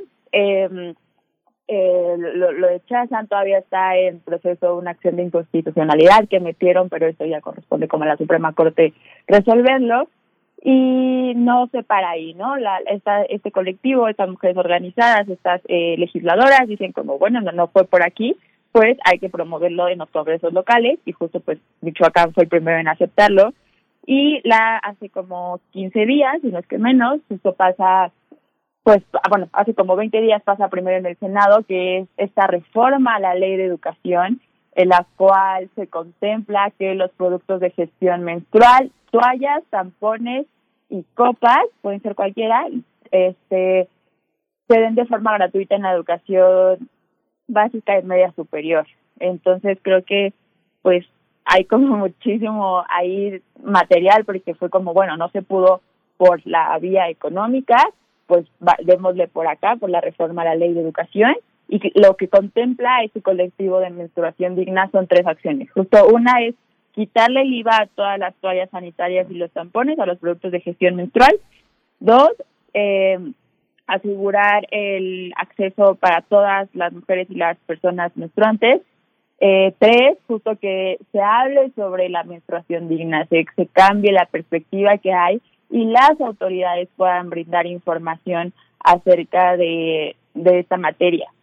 Entonces, pues por ahí va todo. Eh, ahora, pues espera que se implemente justo como, ahora creo que es como complejo porque pues justo los, las y las, eh, las niñas eh, no están yendo a la escuela, pero sin duda quienes estamos como de este lado lo vemos como un gran avance para cambiar la historia de las futuras generaciones. Eh, Sharon Fernández, ¿por qué, ¿por qué es una cuestión pública? ¿Cuál es el planteamiento detrás de todas estas exigencias? Esta, eh, este relato, esta crónica que tú nos compartes sobre cómo ha sido tratado en las distintas cámaras, tanto locales como en senadores y, posteriormente en diputados, pero ¿cuál es el planteamiento detrás? ¿Por qué la gratuidad? ¿Cómo se sostiene el argumento del acceso gratuito?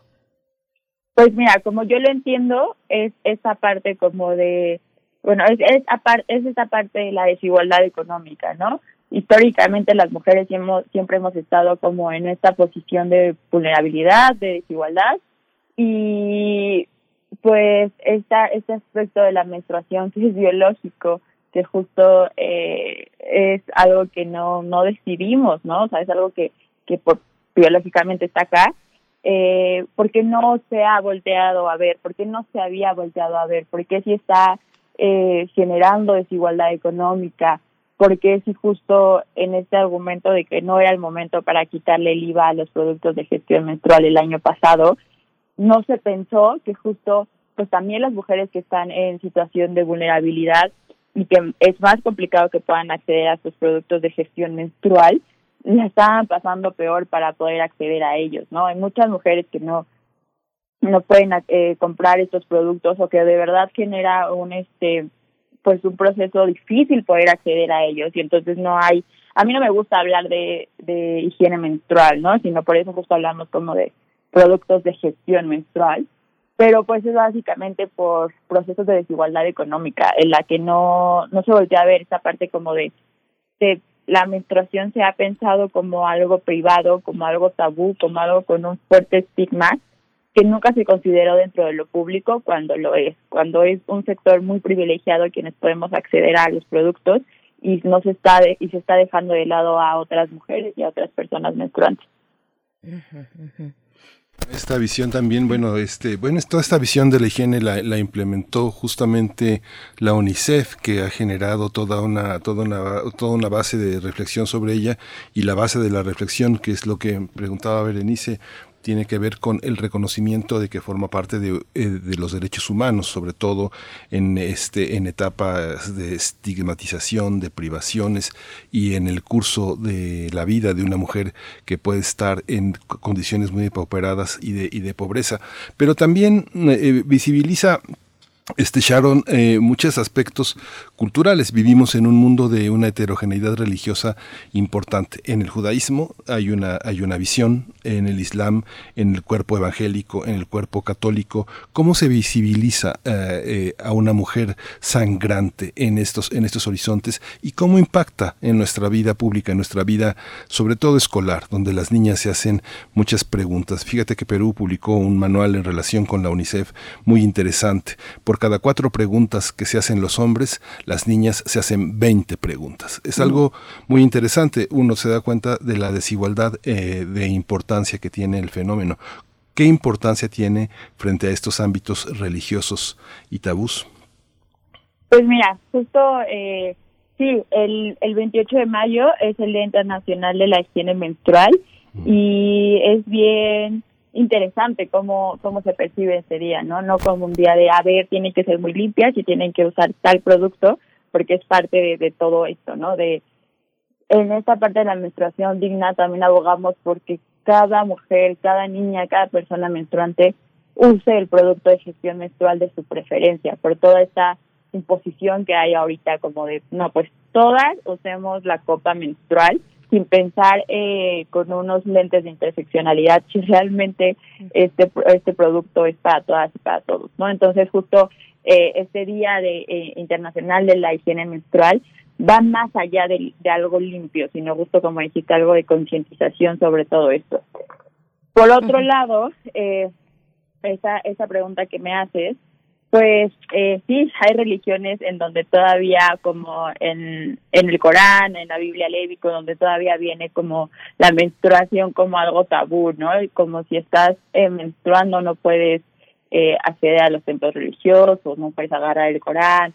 Creo que todavía hay una imposición ideológica muy grande alrededor de esto y que como todo tema tabú es una lucha constante el poder modificar estos pensamientos pero creo que se están haciendo grandes esfuerzos para hacerlo.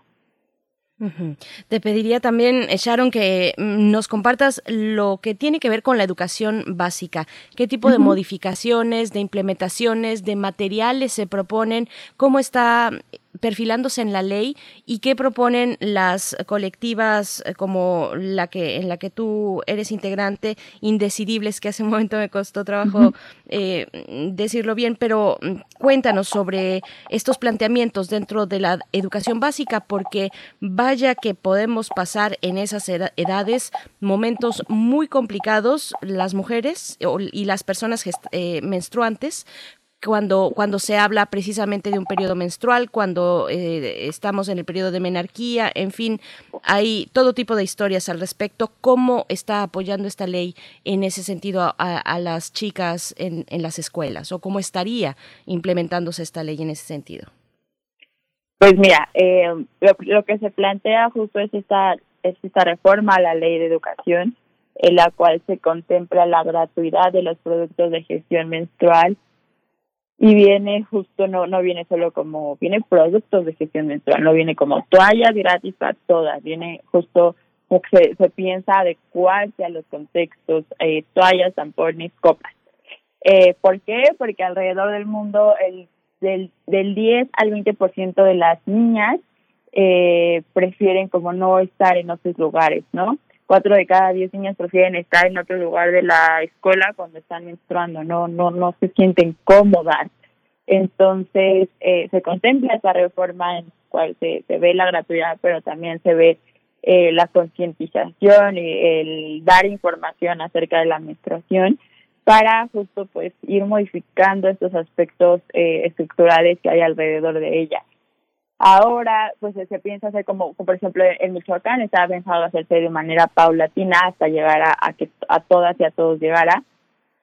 Eh, ahora justo lo, lo que estamos eh, abogando es eh, en, en contexto pandemia, pues hay niñas que justo pues no no están eh, no están todavía en los planteles educativos entonces pues a partir de la implementación veremos cómo cómo se va dando pero algo que sí eh, estamos eh, como eh, mencionando mucho es esta parte de la ley, de, de, que no todo se queda en la legislación, ¿no? Porque puede haber esta, esta reforma, pero si no hay presupuesto después para que estos productos puedan estar en los planteles, pues ya hablaremos de otra gran problemática y por eso es importante no no dejar de hablar qué está pasando en relación a la a los productos de gestión menstrual en el país.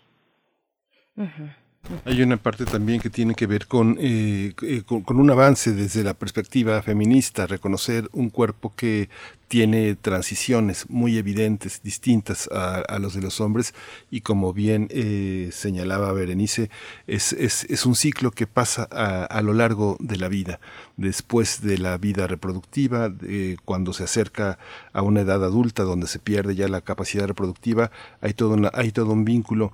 La historia de la menstruación es una historia también de la, de la desigualdad. Desde el punto de vista del feminismo, eh, para la educación de las mujeres frente a la defensa de sus propios cuerpos, de sus decisiones, ¿qué impacto tiene también esto en que en una escuela los niños reconozcan a una mujer con todas estas transiciones, que además es su compañera y que no tiene que ser un motivo de exclusión?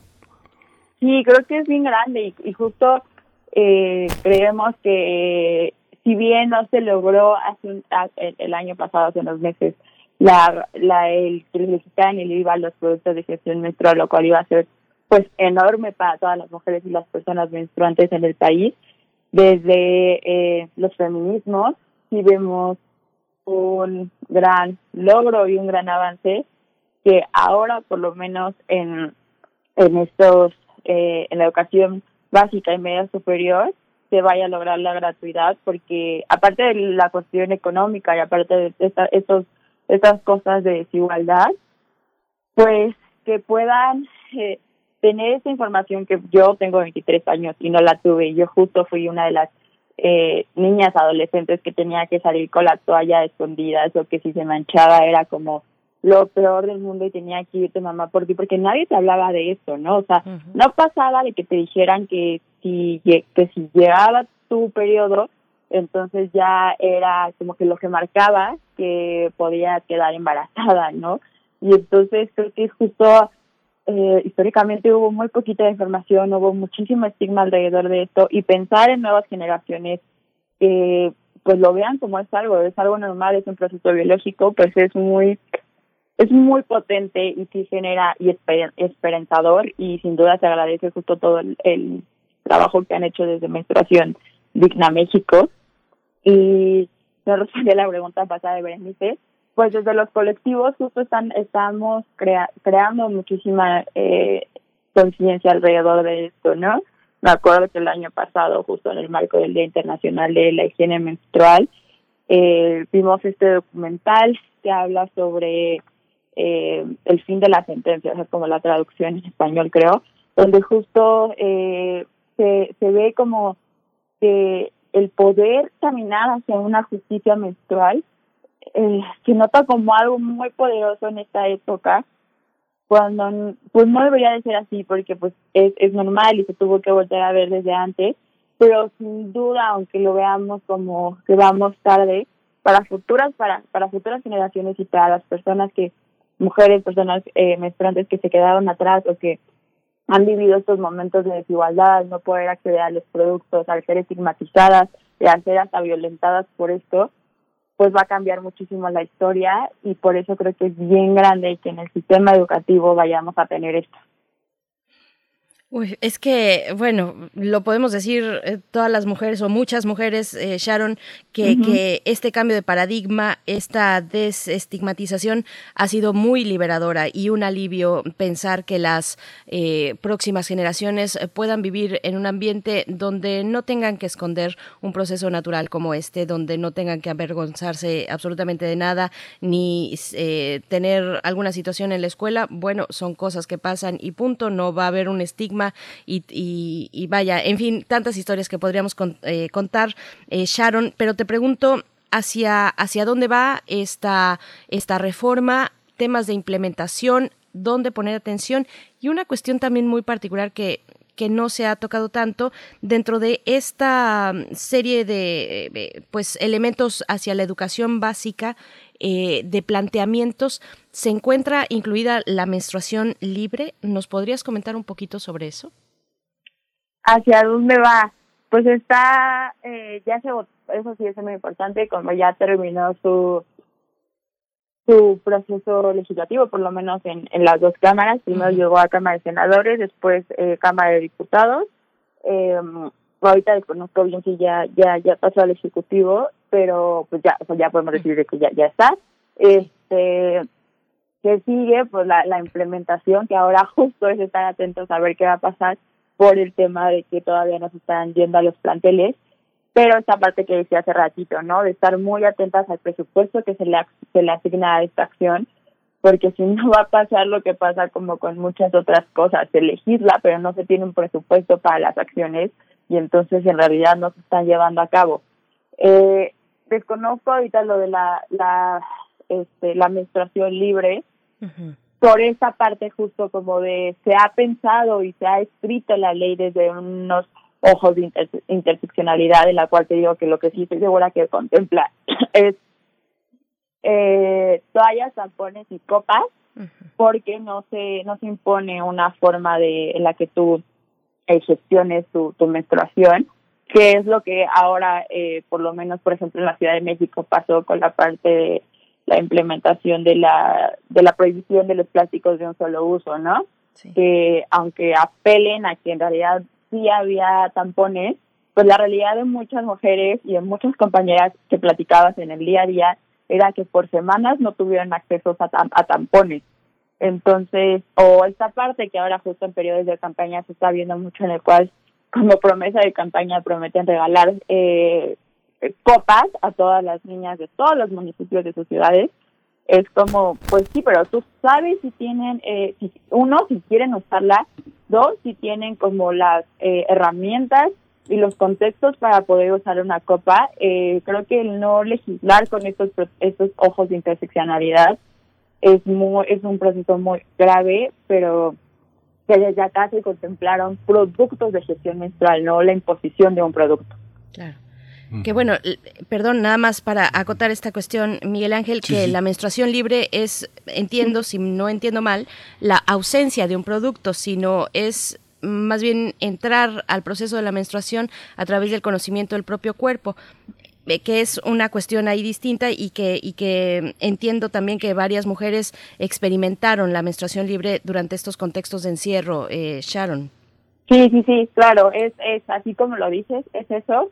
Eh, la verdad, también creo que pues es, es complejo porque como como puede ser algo novedoso para algunas porque pues, justo desde hace varias generaciones se impuso el usar un producto por esta parte de la higiene, ¿no? Por esta parte de la higiene como algo limpio y la menstruación como algo sucio. Entonces, eh, por eso estaban ahí presentes los productos, pero hay quienes ahora eh, están eh, pues tomando esta práctica de la menstruación libre. Sí, sí, justo antes de la pandemia, no sé, países que tienen tanto atraso, ¿no? En, esa, en ese aspecto como Israel, por ejemplo, donde la debate, el debate del propio ministro de Salud implementa el, el, conservadurismo más ortodoxo, generando campañas de publicidad, colocando a figuras muy conocidas del espectáculo, con la necesidad de hacer baños de pureza. La idea de la mujer impura, de la mujer que debe de ocultarse, de que debe avergonzarse, es, es algo que permea en muchísimas sociedades y justamente es la parte religiosa que no, no, no alcanza a evolucionar con sus fieles. ¿no? La, gente puede tener una fe, puede ser devota, puede abrazar su religión de una manera muy digna, pero hay aspectos que sí, justamente en la incorporación a Occidente, la mujer queda reducida a nada. ¿no? Pues eh, Sharon Fernández, eh, te agradecemos, agradecemos esta charla, de verdad muy interesante. Hay que estar atentos, atentas a la implementación de esta reforma, de lo que se pueda compartir también ya una vez regresemos eh, físicamente, presencialmente a las aulas. Y pues bueno, de verdad es, es todo un camino muy interesante. La ley de menstruación digna, la dignidad en esta parte de la vida de las personas que menstruan, las personas menstruantes. Sharon Fernández, politóloga, administradora pública de la Universidad Iberoamericana, integrante de la colectiva feminista Indecidibles. Muchas gracias por tu presencia esta mañana. Muchas gracias. Hasta pronto. bueno, hay que seguir a, esta colectiva. Si tienen ustedes mayor interés, bueno, ahí está, arroba indecidibles. La pueden encontrar en sus redes sociales. Están en, en Instagram y también en Twitter, Miguel Ángel. Sí, vamos a ir, vamos a ir con música. Vamos a escuchar de Kenny G. ¿Se acuerda de Kenny G? My Favorite Things.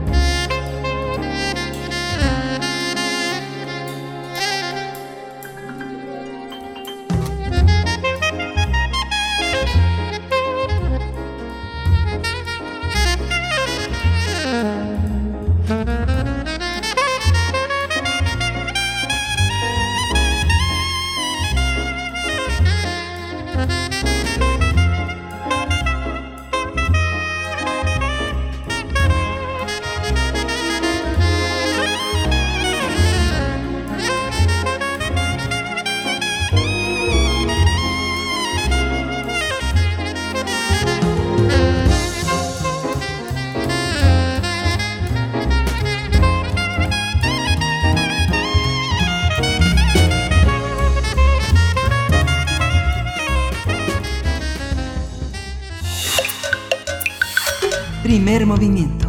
Hacemos comunidad. Nota del día. La Cámara de Diputados de México aprobó la llamada Ley Olimpia contra el acoso digital, una reforma legal para imponer penas de hasta seis años de cárcel por difundir imágenes de contenido íntimo y sexual sin el consentimiento de la persona implicada. Con 446 votos a favor y uno en contra, las y los diputados avalaron en lo general la reforma al Código Penal y a la Ley General de Acceso de las Mujeres a una Vida Libre de Violencia, que fue aprobada por el Senado en noviembre pasado. El texto, que debe ser promulgado por el Ejecutivo, considera delito tomar y distribuir imágenes de contenido íntimo y sexual sin el consentimiento de la persona implicada. El acoso digital será castigado con penas de cárcel de entre 3 y 6 años y multas de alrededor de 90 mil pesos. Además, se prevén agravantes cuando el delito lo cometa el cónyuge de la víctima, un cargo, un, cargo público o alguien con quien tuviera una relación sentimental, así como cuando se haga con fines lucrativos. La reforma penará la violencia digital contra las mujeres en todo México, donde 19 de los 32 estados ya prevén en su legalización estatal el castigo contra el abuso digital. Un grupo de mujeres acampó la semana pasada frente a la Cámara de Diputados para exigir la aprobación de la llamada Ley Olimpia, entre ellas la activista Olimpia Coral, quien da nombre a la reforma legal debido a que sufrió violencia digital a los 18 años, cuando se difundió, difundieron en redes sociales un video en el que tenía relaciones íntimas con su novio.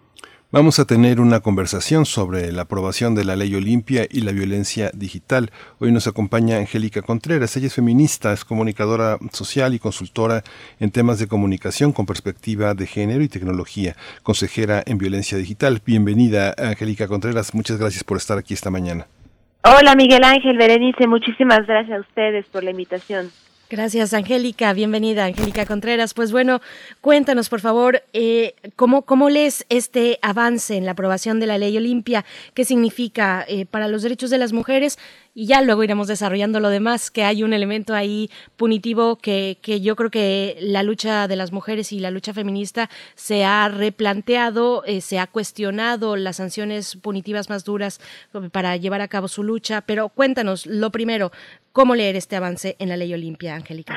Totalmente, Berenice, muchísimo que platicar, pero primero hay que destacar que justamente esto es resultado de que las mujeres nos dimos, nos, nos, nos cuenta de que necesitamos hablar acerca de estas violencias, porque todas y todos lo hemos visto más de una vez en las redes sociales. La estigmatización que hay hacia los cuerpos de las mujeres, específicamente hablando de cuando se comparte contenido íntimo. Entonces, que se dé esta aprobación, que es el resultado de años de lucha, de reunión, de investigación, de academia, de reunirnos entre las mujeres, esto es increíble porque no fue iniciativa de las y los diputados.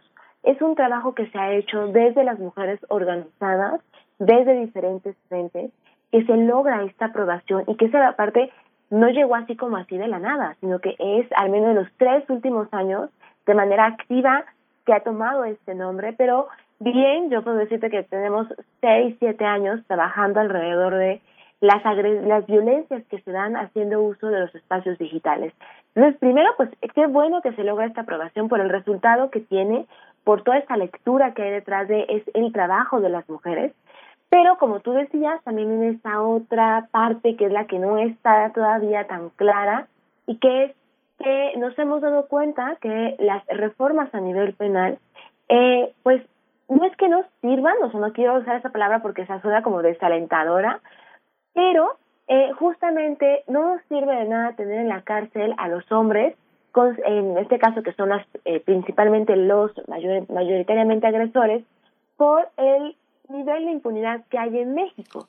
Y más en este tipo, eh, en este nuevo tipo penal, donde todavía nos encontramos casos cuando se llegan a las fiscalías que les dicen eso, pues para qué usted anda subiendo la foto.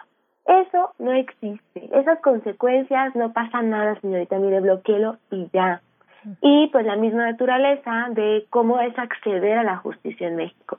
De hecho, las compañeras de la colectiva luchadora presentaban a finales del año pasado de que al 83% de las carpetas seguían en trámite, ¿no? Y 17 y, y el 17% estaban iniciadas cómo estamos, eh, ahora sí que de nada nos sirve la letra si en la ejecución es donde tenemos toda esta problemática.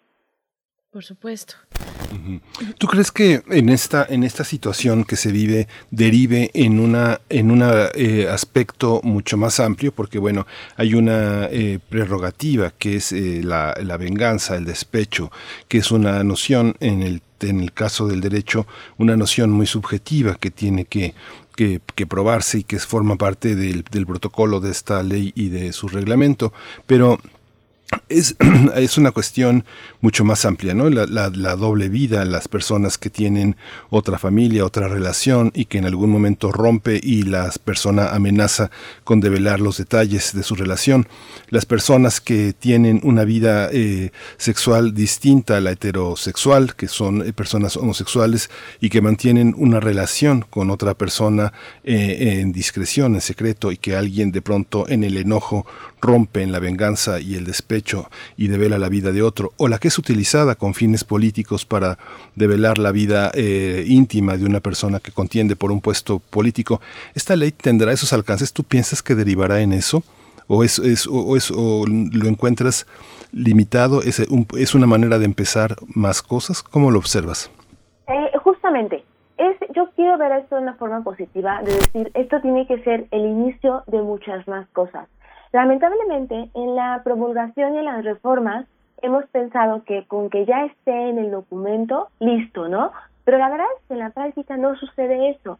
No es que por obra y magia, yo quisiera que pasara así, pero necesitamos hacer más cosas para que entonces en verdad esto se vuelva eficiente, esto en verdad se pueda cumplimentar en verdad podamos decir que hubo acceso a la justicia. Y hay otro factor también muy importante. Cuando dejemos de estigmatizar los cuerpos y la vida sexual de las personas, entonces ver una fotografía no nos va a causar todo esto que genera. ¿Por qué? Porque no importa si, están ahorita, por ejemplo, ustedes en Ciudad de México, yo estoy en Aguascalientes, o las personas que se encuentran en cualquier punto de, en México, sigue, seguimos sin poder y saber hablar de la sexualidad. Imagínense lo que implica llevarla a lo digital, peor tantito. O sea, no tenemos esa esta apertura de decir, bueno, pues no pasa nada. Pero además esta carga de género, que eso también es muy importante. ¿Por qué? Pues porque sabemos que la carga que hay hacia que un cuerpo expuesto de una mujer, pues ahí está. Y creo que mediáticamente conocemos muchos casos de qué pasa cuando se, cuando se expone el cuerpo de un hombre, masculinamente, heterosexualmente hablando, y qué pasa cuando se expone el cuerpo de una mujer el discurso que hay, la narrativa que hay en esto es completamente diferente. Pero otra cosa, y esa es una de las cosas que decíamos mucho acerca de esta reforma, la violencia digital no es exclusivamente compartir contenido íntimo sin autorización. La violencia digital implica una serie de agresiones, violencias que se dan haciendo uso total o parcialmente de plataformas, redes sociales, mensajería, correo electrónico, etcétera, que puede ser desde el acoso, la extorsión, el hostigamiento, la suplantación de identidad, el acecho. Hay al menos 13 tipos de violencia digital que se dan haciendo uso de esto. Y esta reforma nos hace creer que solamente se da de un tipo, compartir contenido íntimo. Entonces, cualquier otra cosa que pase, ¿dónde queda? Esa era una de las críticas que teníamos, a, que tenemos, que teníamos a esta reforma, y ya fue aprobada, que justamente tenemos que ver más allá de, y más allá de, también implica en que no podemos quedarnos únicamente con la letra. Necesitamos, por ejemplo, lo que les decía anteriormente, cómo se va a capacitar y sensibilizar ahora a las fiscalías, centros de justicia, todo lo que es el, eh, así, bueno, el mando único también desde las policías, eh, porque además las policías cuentan con sus policías cibernéticas, de sensibilizar en decir, esta serie de conductas son también violencia. En casos podría yo contarles de que llegan las chicas a querer denunciar con sus evidencias, con capturas de pantalla y les dicen, eso le pasa a usted por andar mandando la foto. ¿No? La culpa es de usted, ¿para qué le manda la foto a un desconocido? Y etcétera. Mientras no logremos estos cambios estructurales, entonces lo que tengamos en la ley pues se va a estar bien chido, ¿no? Porque pues sí que padre que ya quedó, pero ¿cómo le decimos a la mujer de calle, o sea, a la mujer que, a, a las que nos está escuchando, a las que son estudiantes, a las que, a, las que están en cualquier espacio, que van a poder ir a, sus, a su fiscalía y van a poder ejercer su derecho? Eso es lo que nos va a faltar. ¿Cómo, ¿Cómo se ha agravado, Angélica Contreras, en estos momentos de pandemia este fenómeno? Las personas, eh, pues ahora con el encierro, ejercen y expresan su sexualidad a veces mm, pues por la vía digital, porque la sana distancia es lo que toca y lo que corresponde hacer. Eh, pero hay quien, hay quien dice, mm, bueno, pues para qué comparten sus fotos, sobre todo comentarios dirigidos a los más jóvenes, a las más jóvenes, ¿no? Que son los que naturalmente utilizan las vías digitales para comunicarse. Eh, hay una parte en la que también hay que sensibilizarnos como sociedad, sensibilizarnos a nosotros mismos frente, frente a pues este fenómeno que se da en pandemia. ¿Cómo lo ves? Totalmente. A ver, la práctica, hay una, hay una malinterpretación que hacemos de la práctica del sexting, que el sexting es un delito, el sexting es un pecado y el sexting es malísimo, nadie lo haga. A ver, el sexting es un ejercicio de nuestra, eh, de nuestros derechos, es decir, cómo yo decido desde esa decisión cómo reproducir eh, la imagen de mi cuerpo en sonido, en video, en foto. Y ahora en pandemia ha incrementado totalmente, o sea, yo he visto el incremento que se ha dado de, de, esta práctica del sexting, vaya, totalmente. yo antes decía, ah, sí, yo practico sexting, y ya así como de, ¡Ah! ¿no? Que me, o vean con cara de, ¡Ah! mala mujer. Hoy en día les lo digo y es como de, ay, pásame los tips, ¿no? De hecho, me acuerdo que hicimos un catálogo de sexting en tiempos de virus, bueno, y se ha compartido N cantidad de veces. Y tenemos que justamente ver eso, a ver, desde el estigma que hubo desde la sexualidad, ahora también se da desde lo digital. Y es justamente eso, ¿cómo vamos a informar de decirles, a ver, pues desde una, desde una práctica de una relación sexual física puede haber un tema de un embarazo, puede haber un tema de una infección, una, una enfermedad de transmisión sexual, etcétera. Desde lo digital también puede haber una consecuencia, como que esta, este contenido se haga mal uso. Entonces hay que, hay que promover que tiene que darse desde la confianza, el consentimiento, el hablar con la persona y decir, a ver, vamos a tener esta práctica, desde qué canales seguros lo vamos a hacer y algo bien importante sobre todo a quienes tengan hijas e hijos adolescentes, también recordarles que el no es no. Hay una práctica de violencia desde el noviazgo del control. Es decir, quieres ser mi novia, entonces, o quieres ser mi novio, entonces tienes que compartirme estas fotos. ¿no? Entonces, ¿cómo vamos hablando del tema? ¿Cómo nos hablan nosotras, bueno, ustedes de sexualidad? Pues ahora, ¿cómo hablarían ustedes de sexualidad desde lo digital? Eso también es otro de los retos. Sí, es, es, que es muy complejo porque finalmente este, sí se tiene que legislar, sí se tiene que proteger esa forma de la intimidad con todo y que sea muy natural, que, las, que la relación entre las personas atraviesa, está atravesada por el juego y por las circunstancias. Finalmente, todo el ejercicio de la sexualidad es circunstancial, mientras que con alguien puede ser una persona muy extrovertida, con otra muy introvertida y muy tímida, mientras con una persona tienes posibilidad de hablar de todos los temas, con alguna otra no. Entonces, eh, sí tiene que ser protegida esa parte. ¿Cómo lo observas? Yo, por ejemplo, ahora estoy viendo en Netflix, vi, te vi hasta la temporada 1, una serie que se llama ¿Quién mató a Sara? en español, eh, con actores mexicanos. Este, parece que tocan temas de una manera muy abierta, pero esta serie que, pongo de ejemplo es un ejemplo más lo que nunca, de lo que nunca se habla, es de las consecuencias sociales de nuestros actos y de las y del respeto hacia los demás cuando nosotros profesamos una inclinación o una tendencia hacia algo. ¿Cómo lo observas como educadora, como, como feminista, como el feminismo es un, es un espacio imaginario que educa, ¿no? ¿Cómo, cómo lo establecemos esa, esas fronteras de respeto, de, de interacción con los otros? Justamente, la información, desde la información, desde la educación, desde la no discriminación que justamente trae estas consecuencias que son las violencias y también ser conscientes de que hay consecuencias. O sea, todo tipo de agresión va a tener una consecuencia. Las personas tenemos una forma diferente de cómo estamos recibiendo. Puede que para mí decir, ay, bueno, esos comentarios, pues ya lo sé, ¿no? Va a decir, ay, es X. Pero no sabemos si la otra persona justamente le va a lastimar, le va a doler lo que está pasando justamente desde esta reflexión de cómo yo es, qué estoy, qué prácticas de violencia yo estoy ejerciendo, pero también cómo estos comentarios, cómo estas agresiones, cómo estas violencias están impactando en las vidas de las demás personas. Porque justamente es eso, pensemos en las películas de princesas, ¿no? Siempre nos dicen, y vivieron felices para siempre, pero ¿qué pasó después? Y también eso mismo nos pasa en cualquier otra serie que veamos cuáles son las consecuencias que hay. Y los tipos de violencia, sea la que sea, justamente tienen violencia. Ya se está legislando en el papel, perfecto. Pero ahora lo que necesitamos es que cada una de las instituciones, personas, mamás, papás, escuelas, haga la parte que le corresponda, porque no puedo, me, digo, me queda claro que no le podemos dejar la chamba total al Estado. Tiene su, tiene su chamba, pero necesitamos también desde las personas dar esta otra reflexión de decir, a ver, eh, si a mí me llega un grupo de WhatsApp, la imagen que están quemando a una persona que tal vez no conozca, ¿yo qué voy a hacer? Bueno, yo no tengo que ignorar esto. a ver, compañeros y compañeras, este grupo no es para esto, lo que ustedes están haciendo es violencia. A ver, pues entonces, ¿qué se hace al respecto? Desde estas pequeñas prácticas que puedes decir, desde el transforma, que me acuerdo que lo hagan hace muchísimos años, del transforma tu metro cuadrado, pues desde ahí, no ejercer violencia con las otras personas, y el, y el feminismo justamente también plantea esto. No, no me hago feminista solamente por ponerme una playera, es yo como reflexión de la violencia que estoy ejerciendo y cómo entonces hago estos cambios de manera colectiva.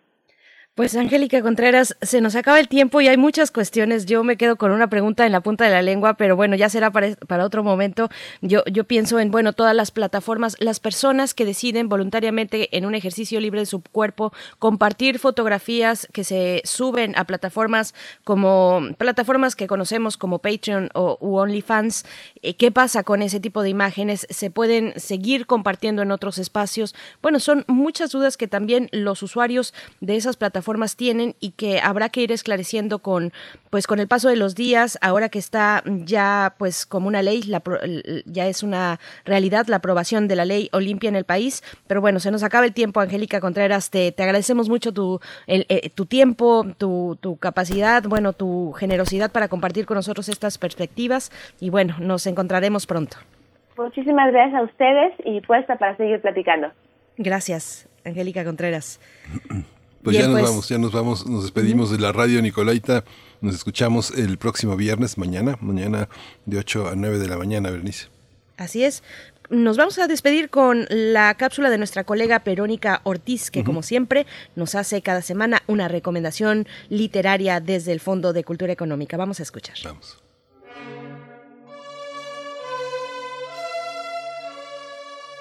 Muy buenos días.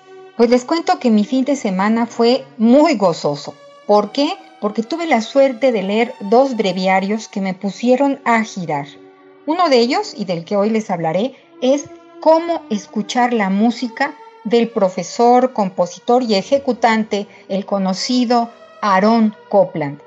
Escrito en 1939, agotado muchas veces, con una edición aumentada en 1994 y ahora en su decimoséptima reimpresión, el Fondo de Cultura Económica pone en nuestras manos este texto que fuera inicialmente un curso de 15 conferencias dadas por el autor para la New School for Social Research de Nueva York. El también compositor William Schumann asevera que para él Copland representa los ideales para los artistas que actúan en una sociedad democrática. Este libro es una guía para gente como yo, que gustamos de escuchar música, pero no somos especialistas. Y es precisamente ese su valor, porque con gran sencillez y conocimiento, Copland nos lleva de la mano para descubrir que la música es un arte en el tiempo. Todos escuchamos en tres planos distintos, explica. El sensual, el expresivo y el puramente musical. Separar estos planos, dice Copland, nos permite una visión más clara del modo como escuchamos. Capítulo tras capítulo descubrimos el proceso creador de la música, sus cuatro elementos, su textura y estructura. Copland revisa la ópera, el drama musical, la música contemporánea, la música de películas, tema por demás conocido para el autor, quien ganó el Oscar a la mejor música de la película La Heredera y fue nominado en dos ocasiones más de las ocho películas en las que participó como compositor. La primera tarea que me propuse fue escuchar alguna de las obras de Copland. De verdad les recomiendo que antes de leer este magnífico breviario, escuche con atención una de sus más bellas obras, Appalachian Spring, Primavera en los Apalaches. ¿Cómo escuchar la música? de Aaron Copland, Breviario del Fondo de Cultura Económica. De verdad celebro su reimpresión y les deseo momentos profundos de felicidad, conocimiento y alegría al recorrer cada uno de sus capítulos.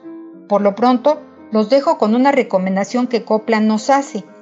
Escuche, lector, si puede, los 48 temas de las fugas de clave bien temperado, repito, clave bien temperado de baja. Pronto percibirá que cada tema refleja un diferente mundo de sentimientos. Gozosa tarea, ¿verdad? Más libros, más libres. Gocemos la lectura y la música. Cuídate y cuídanos.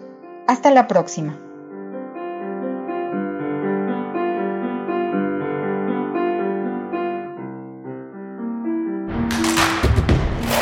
En redes sociales. Encuéntranos en Facebook como Primer Movimiento y en Twitter como arroba PMovimiento. Hagamos comunidad.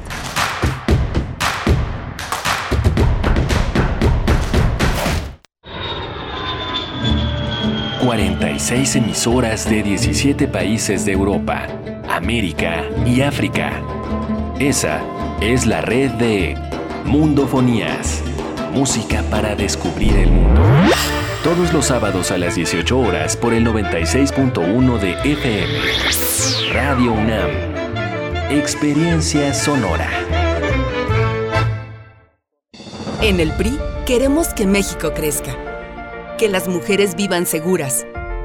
Que los jóvenes sigan estudiando. Que las y los mexicanos tengan salud, medicamentos y estabilidad en el PRI trabajamos por las mujeres, por los jóvenes, por los estudiantes, por los adultos mayores, por las familias de México. PRI, el Partido de México. Con Morena, las grandes decisiones del país las toma la gente. El pueblo guía nuestro proyecto de transformación. Hoy su voz suena más fuerte que nunca. El pueblo participa en la construcción del destino de México este movimiento es suyo. El pueblo elige a sus representantes y el destino de los proyectos y recursos de la nación que son suyos también. Nosotros respetamos la voluntad popular. Con Morena, el pueblo manda. Morena, la esperanza de México. El INE y la UNAM realizan un monitoreo sobre la cobertura que los noticieros de radio y televisión dan a las campañas de las candidatas, los candidatos y candidaturas independientes en el proceso electoral federal 2021. Además, este monitoreo informa sobre temas de igualdad de género, no discriminación y violencia política contra las mujeres en razón de género. El INE promueve el voto libre e informado en la elección más grande de la historia. Consulta monitoreo2021.ine.mx. Este 6 de junio tu voto sale y vale. INE. Calme Cali, Mimagoshko, Makta Shuduk, Tetzaduk, FM, Yatpusheb, Pushkoxpe, Radio Nam. Calme Cali, quinta temporada. Todos los jueves a las 10 horas por el 96.1 de FM. Retransmisión, domingos 15.30 horas. Radio UNAM. Experiencia sonora. En el Instituto Electoral del Estado de México, nuestros ejes los planeamos con imparcialidad, hacemos trazos de certeza, imprimimos especial cuidado en la legalidad, le damos valor a la independencia, remarcamos sobre la objetividad y mostramos nuestra máxima publicidad. Nuestros valores democráticos los diseñamos todas y todos. Rumbo al 6 de junio, ya sabes qué hacer. IEM, Instituto Electoral del Estado de México.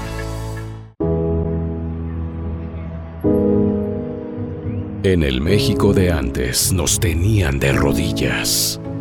Hoy, todos los mexicanos hemos empezado a levantar la frente. Nos estamos poniendo de pie. Para eso luchamos, para eso existimos y a este cambio ya nadie lo detiene. En el PT somos un grupo de hombres y mujeres que defendemos esta causa. Vota por el PT. El PT está de tu lado. Habla Mario Delgado. Tú fuiste protagonista de la victoria del pueblo de México que inició la cuarta transformación. Ahora el dinero público se destina para la pensión de los adultos mayores, para las becas de los niños, las niñas, los jóvenes y para vacunar a todos y a todas. Los de la mafia de la corrupción quieren regresar para cancelar estos apoyos y volverse a robar el presupuesto como siempre lo hicieron. No lo podemos permitir. Vamos a defender juntos la esperanza de México. Estamos al 100 con ya sabes quién. Morena, la esperanza de México. Voces del feminismo en México. Alay de Fopa y Elena Urrutia crearon el programa de radio que se convirtió en una crónica de la lucha de las mujeres de los años 70 y 80. ¿Qué tanto ha cambiado la vida de las mujeres desde entonces? Foro de la Mujer. Serie declarada Memoria del Mundo por la UNESCO. Lunes, miércoles y viernes a las 17 horas. Radio UNAM. Experiencia sonora.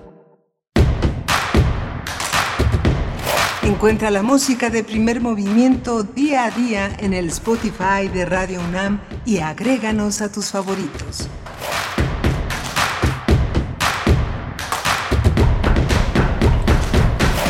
Hola, buenos días. Son las 9.06 de la mañana aquí en la Ciudad de México. Estamos en la tercera hora de primer movimiento. Está Arturo González en los controles técnicos allá en Adolfo Prieto 133, donde también están Frida Saldívar en la producción ejecutiva y está Violeta Berber en la asistencia de producción, con los dedos más ágiles, la mente más ágil para enlazarnos, para conectar, para hacer posible toda esta producción llena, llena de entusiasmo, llena de compromiso para todos ustedes. Berenice Camacho está del otro lado del micrófono, aquí en, eh, bueno, está del otro lado de la frontera. Iba a decir aquí en la Ciudad de México, pero no. Berenice está en otros territorios. Bueno, buenos estamos, días. buenos días, querido Miguel Ángel Quemain. Estamos todos en territorios distintos, pero eh, pues coincidiendo en este espacio que tanto queremos, que tanto nos lleva, nos llena de, de, alegría y que es un privilegio poder compartir con ustedes la radio universitaria, la radio pública, Radio UNAM. Gracias por esta sintonía que nos permiten cada día. Pues bueno, tendremos para este, mm, para esta hora que empieza la poesía, por supuesto, la poesía como cada mañana necesaria siempre y en esta ocasión en la voz y en la selección de mi compañero Miguel Ángel Quemain y también la mesa del día, los mundos posibles, porque hoy es jueves, jueves 6 de mayo, qué rápido se está yendo el año, no sé ustedes, pero para mí, a mí se me está yendo como agua. Vamos a tener los mundos posibles con el doctor Alberto Betancourt, doctor en historia, profesor de la Facultad de Filosofía y Letras, para hablar precisamente de un tema eh, de, del lado de la frontera en el que yo me encuentro, Estados Unidos, Biden, la administración de Biden intenta ganarle a China. El juego del gran poder global es la, eh, pues la temática que abordará para nosotros el doctor Alberto Betancourt en esta mañana, Miguel Ángel. Sí, es, eh, Alberto Betancourt nos suelta el hilo de Estados Unidos y China como uno de los grandes protagonistas del escenario mundial y que permite mirar hacia atrás y mirar hacia adelante en toda esta realidad geopolítica que, que vivimos eh, desde México. Este, vamos a tener también al final, al final del programa la presencia de Jacobo Dayan en el tema de derechos humanos. Va a hablar Jacobo Dayan de la campaña de Ujets, eh, el Ekiki Style, el territorio maya en resistencia y rebeldía contra el falso perdón y por las autonomías. Jacobo Dayan coordina la cátedra Nelson Mandela de Derechos Humanos en las Artes aquí en la UNAM. Y bueno, solo comentar el, día de ayer un poquito muy, muy breve y muy personalísimo reporte del 5 de mayo, pues que pude vivir el día de ayer mm. en medio de la pandemia, de este confinamiento que continúa, aunque ayer en la ciudad en la que yo me encuentro ya desde hace varias semanas y que estaré todavía eh, por delante otras más, pues en, San Francisco precisamente, donde hay una gran diversidad eh, cultural, una gran diversidad mm, de verdad de distintos pueblos que confluyen en este espacio de manera pacífica. Es muy interesante todo lo que se cuela en ese sentido en San Francisco y en las ciudades de California, pero bueno, en el caso en la que yo me encuentro, pues mucho tráfico, mucho tráfico más de más que en otros días que me ha tocado pues transitar casi a diario. Eh, he estado saliendo por la ciudad, recorriendo la ciudad, pero el día de ayer le dediqué un tiempo a pasar por el barrio latino, por el barrio de Misión, y, pues no había particularmente ninguna fiesta, yo fui por un burrito, por un burrito eh, para pues ponerme a tono con esta festividad que en, en, México pues nos pasa no de largo, pero no significa lo que significa para los Estados Unidos una celebración para la mexicanidad, para lo mexicano. Y es que ya desde el sábado pasado en las calles, en algunas calles del barrio La Misión, pues ya se daban cita a algunos eh, pues colegas y algunos eh, compatriotas y, también herederos pues de la cultura mexicana que habitan aquí desde hace mucho tiempo mm, que no son precisamente mexicanos aquellos que les llaman cholos por ejemplo. Bueno fue una demostración muy interesante de esa diversidad cultural de la presencia mexicana en, eh, en esta ciudad el, festejo. Entiendo, yo no sabía muy bien qué estaba pasando, pero coincidí con ese festejo, iba pasando por ahí eh, ante un cierre de calles que cada vez complicaba más el, el tránsito de los automóviles. Y pues bueno, ahí se dieron cita en ese barrio en algunas de las calles de ese barrio, pues eh, personas que estaban festejando precisamente el 5 de mayo, pero el sábado pasado. El día de ayer no hubo gran cosa, salvo mucho, mucho tránsito, mucho, mucho tráfico, complicaciones de, de tránsito y, bueno, pues ese es un, un, mínimo reporte, tal vez una pequeña pincelada. No se festejó ayer, sino el sábado pasado. Y bueno, también se dan cita no solamente eh, mexicanos, sino también otros, otras personas. Llegaban personas afroamericanas en estos coches antiguos de los años 70 o 60 y, y estos automóviles que tienen esta modificación para, para brincar, para brincar. Eh, tienen estos eh, pues gatos hidráulicos para que los hacen brincar y es una demostración muy interesante. Así es que, y muy divertida también, mucha fiesta eh, hubo en las calles, aunque bueno, se acaba pronto porque llega la policía y les invita a retirarse, todo muy cordial en esta ciudad donde confluye tanta diversidad, pues se, se hace de manera cordial, Miguel Ángel.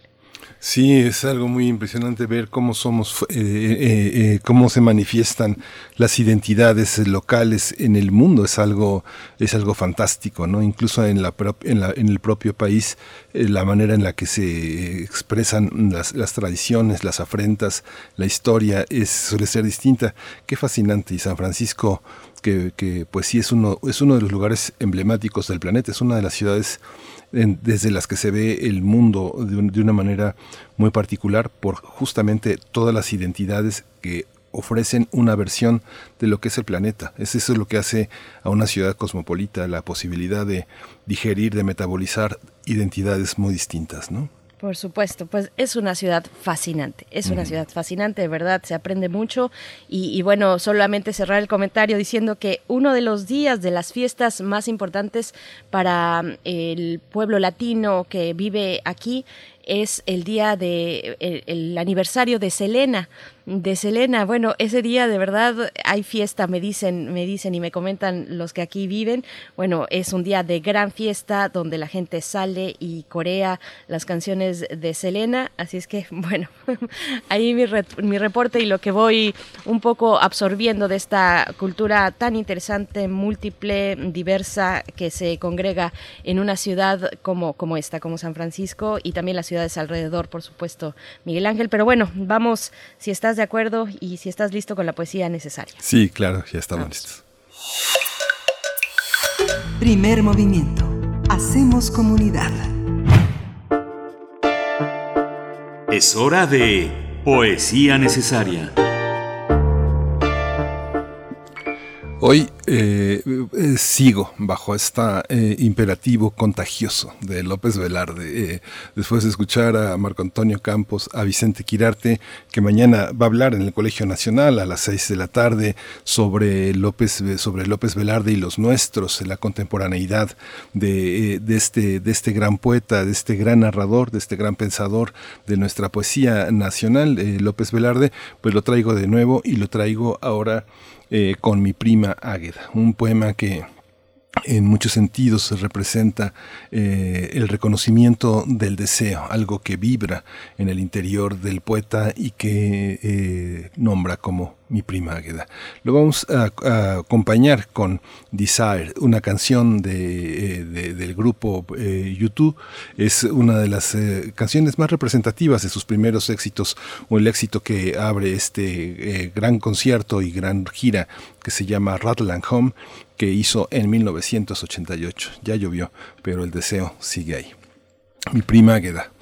Dice, mi madrina invitaba a mi prima Agueda a que pasara el día con nosotros, y mi prima llegaba con un contradictorio prestigio de almidón y de, y de temible luto ceremonioso. Águeda aparecía, resonante de almidón, y sus ojos verdes y sus mejillas rubicundas me protegían contra el pavoroso luto. Yo era capaz y conocía la O por lo redondo. Yo era rapaz y conocía la O por lo redondo. Yágueda que tejía, mansa y perseverante en el sonoro corredor, me causaba calosfríos ignotos. Creo que, hasta el, creo que hasta le debo la costumbre heroicamente insana de hablar solo. A la hora de comer, en la penumbra quieta del refectorio, me iba embelezando un quebradizo sonar intermitente de vajilla y el timbre caricioso de la voz de mi prima. Águeda era, luto, pupilas verdes y mejillas rubicundas, un cesto polícromo de manzanas y uvas en el ébano de un armario añoso. Primer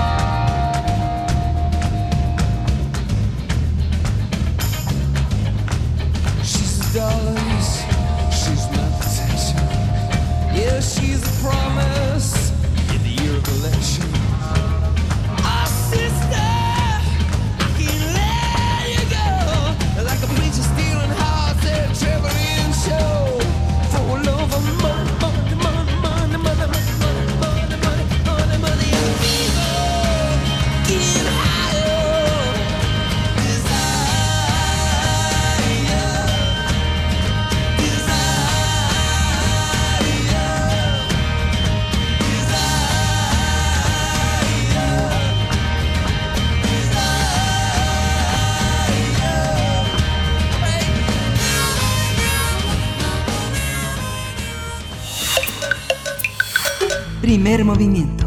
Hacemos comunidad. La mesa del día. Querido doctor Alberto Betancourt, qué gusto contar contigo como cada jueves en los mundos posibles aquí en la mesa del día de primer movimiento. ¿Cómo estás? Berenice, Miguel Ángel, amigos de Radio UNAM, muy buenos días. Se queda el deseo reverberando, ¿no? Ese deseo de YouTube reverberando en el cuerpo después de escuchar eso. buenos días, Alberto.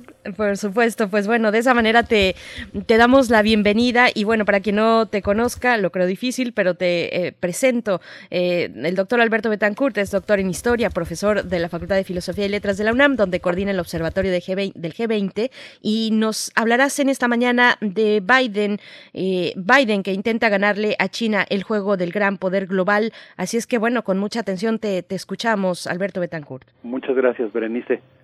Pues nosotros nos hemos propuesto en la Facultad de Filosofía y Letras a través de un proyecto pues básicamente basado en el seminario Periodismo para Historiadores, construir un observatorio geopolítico emplazado en Copilco el Bajo, en ahora ya se llama la colonia Ciudad Universitaria, y pues tratar de construir desde nuestra UNAM una visión del mundo, crítica, con una orientación popular y al mismo tiempo pues lo más refinada que se pueda. Y en ese contexto, pues al igual que al resto de nuestros contemporáneos nos toca presenciar un duelo realmente extraordinario cuyas consecuencias todavía no podemos prever, el duelo entre un país como es Estados Unidos, que actualmente produce un tiene un Producto Interno Bruto de 21 billones de dólares anuales, billones en español, millones de millones,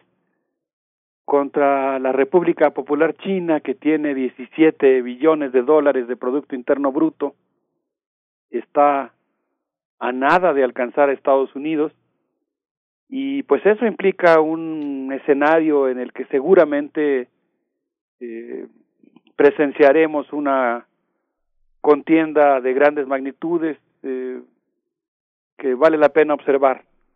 Y en ese contexto, pues yo quisiera mencionar aquí que el pasado 19 de abril el presidente de los Estados Unidos, Joe Biden, dijo, China nos está pisando los talones. Nos encontramos en un punto de inflexión y tenemos que hacer algo. El ahora presidente y durante muchos años eh, integrante del Comité de Relaciones Internacionales del Senado de los Estados Unidos, lo cual le permitió adquirir una enorme experiencia en materia internacional, pues eh, ha mencionado en muchos de sus discursos el tema de la competencia con China y yo creo que vale la pena preguntarnos pues cuál es la estrategia que va a seguir su administración para ganar lo que él mismo llama el juego del gran poder global. ¿Qué artes de guerra se vislumbran al asomarse uno a la Casa Blanca? Y yo decidí, eh, digamos, echar un vistazo a cuatro lugares, la Casa Blanca, el Departamento de Defensa, siempre es impresionante asomarse ahí, por supuesto, por muchas razones, y dos bastiones del pensamiento conservador, la Fundación Heritage y la Rand Corporation y pude advertir que los ejes de la estrategia no la estoy delineando, no voy a, por supuesto, pretender ahora hablar de la estrategia estadounidense en la contienda contra China, pero sí quisiera apuntar algunas líneas que sobresalen, algunos elementos que forman parte de esa estrategia. El primero, pues, es la carrera tecnológica, una carrera que tiene una vertiente militar y una vertiente civil, pero que es muy importante en esta competencia por el dominio del mundo. En segundo lugar, el dominio del espacio Indo-Pacífico, un concepto formulado por los estrategas indios, pero retomado por Estados Unidos. En tercer lugar, el bloqueo. Esto es importantísimo, yo no lo había notado, son de los descubrimientos que uno tiene cuando se asoma un tema. El bloqueo que Estados Unidos pretende imponer a los acuerdos comerciales sino-europeos, en donde tengo que reportar algunas novedades que, que descubrí esta semana. Y finalmente, pues eh, el intento de los estrategas norteamericanos por pues hacer una prospección de lo que podríamos llamar las distintas Chinas posibles, los distintos senderos o devenires, digamos, que puede seguir la eh, República Popular China. Entonces, eh, pensando en la primera parte, me gustaría decir que el pasado 19 de febrero, al iniciarse el nuevo año lunar chino, Joe Biden habló con su homólogo Xi Jinping y abogó por un Indo-Pacífico libre. Criticó lo que él llamó el genocidio en Xinjiang y cuestionó lo que él llamó el colapso de los derechos humanos en Hong Kong.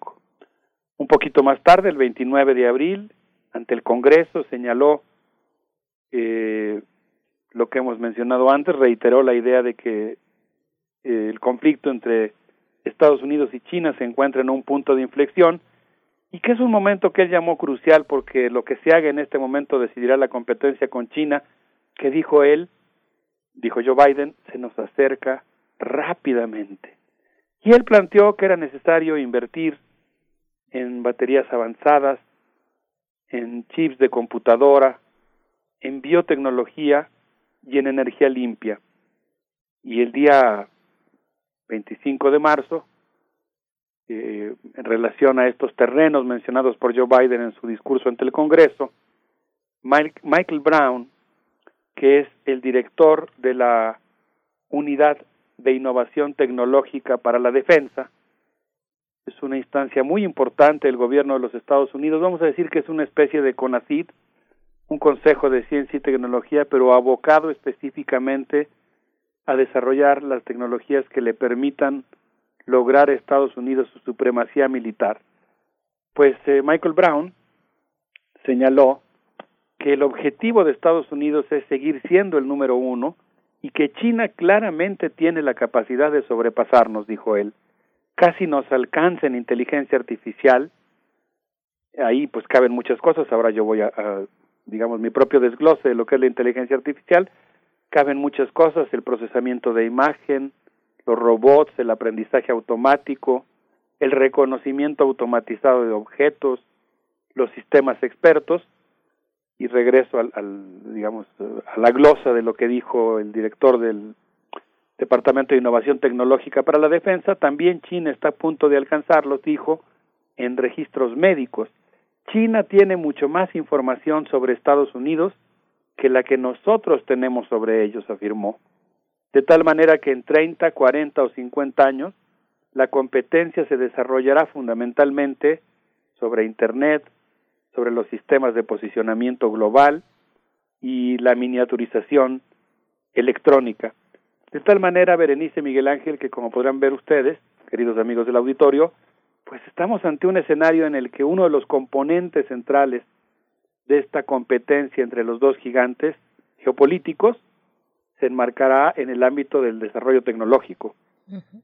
Sin duda, sin duda, Alberto Betancourt. Y bueno, son varios los puntos que irás desarrollando en esta mm, eh, intervención, así es que te dejamos para que continúe continuar con, con esto, el espacio Indo-Pacífico también. Sí, sí, pues, exactamente. E, este es un segundo elemento que yo destacaría. Eh, el 30 de abril, el secretario de la Defensa de Estados Unidos, Lloyd J. Austin, visitó, perdón, no visitó Hawái, recibió a algunos de los comandantes que, que tienen su asiento en Hawái. Aloha les dijo al saludar al almirante Chris Aquilino, que será el nuevo eh, comandante del Comando Indo-Pacífico, y dijo que bueno, recibió también a David Icke, que es gobernador de Hawái, y él, él es el que usó realmente el término del gran juego del poder global y se refirió al Indo-Pacífico como un campo de batalla. Me puse a analizar qué quería decir este concepto de Indo-Pacífico y encontré un estudio que hace Emil de Calavia, que es investigador del Real Instituto Elcano, quien señala que el concepto Indo-Pacífico tiene tres enclaves, India, Australia e Indonesia, y luego menciona tres lugares así, bueno, para mí, pues casi como de Sandokan, digamos, eh, lugares que desafortunadamente por mi ignorancia geográfica no ubicaba también, ahora ya estuve tratando de, de localizarlos en el mapa, los estrechos de Malaca, Sunda y Lombok. El estrecho de Malaca se encuentra entre Malasia e Indonesia, el de Sunda entre Sumatra y el oeste de Java, y el de Lombok entre Bali y Nusa. De tal manera que si uno observa el mapa de China y se va uno hasta Indochina, la península en donde están Vietnam, Laos, Camboya, etcétera, hay una partecita en donde eh, la parte sur de la península donde están Malasia y Singapur, eh, al lado sur de esa península pues hay una serie de islas, algunas de ellas pertenecientes a Indonesia, y estas islas están separadas entre sí por pequeños estrechos, algunos de ellos los que acabo de, mencionar, Malasia, Sunda y Lombok, y los estrategas norteamericanos están pensando que si controlan esos pasos, impedirían que China pueda transitar desde el mar de China hasta la India, de tal manera que estarían bloqueando la ruta marítima de la seda y obligarían a China a dar un rodeo que a los barcos chinos comerciales o militares que implicaría pasar por la costa norte de Australia, que es uno de los aliados estratégicos de Estados Unidos junto con India y Japón, de tal manera que neutralizarían la ruta y la franja de la seda y pues controlarían el puerto de impedirían digamos la comunicación entre el puerto de Guadar, el puerto de Kiakpiu en Myanmar, el gasoducto que va de ahí a China, la conexión ferroviaria entre Kunming y el puerto bangladesí de Chittagong. Eh, bueno, pues no sé, para mí fue muy interesante asomarme a estas islas y descubrir la importancia estratégica que tienen para el comercio mundial, para el abasto energéticos y para la construcción de un nuevo eje y epicentro económico del mundo como sería la ruta de la seda, un eje euroasiático, la importancia que tienen estos lugares eh, que ahora pues me doy cuenta que tienen una enorme importancia geoestratégica. Por supuesto, y en el comercio y en las rutas comerciales hay que hablar también de la mm, llamada nueva ruta de la seda, eh, querido Alberto Betancourt, pero mm, probablemente por el tiempo quieras eh, enviarnos ya con tu primera propuesta musical de la mañana. Sí, tengo una propuesta muy especial. Quisiera proponerles que escuchemos a Childis Gambino con esto que se llama This is America.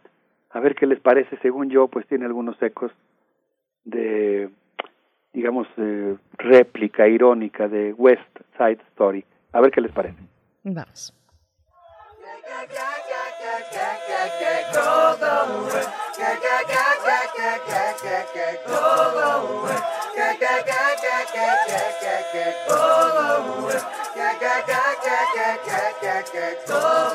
We just wanna party, party just for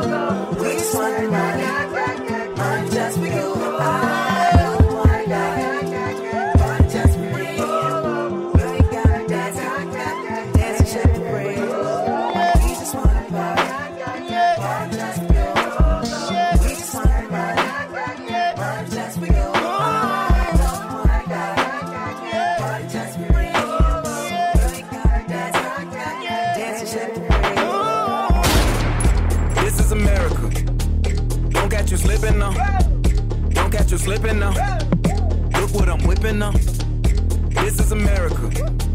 Don't catch you slipping now. Don't catch you slipping now. Look what I'm whipping now. This is America. Don't catch you slipping now. Look how I'm living now. Police be tripping now. Yeah, this is America. Guns in my area. My area. I got the strap. I gotta carry 'em. Yeah, yeah, I'ma go into this. Yeah, yeah, this is Gorilla. Yeah, yeah, I'ma go get the bag. Yeah, yeah, or I'ma get the pad. Yeah, yeah, I'm so cold like yeah. Yeah, I'm so dull like yeah. We gon' blow like yeah. Uh.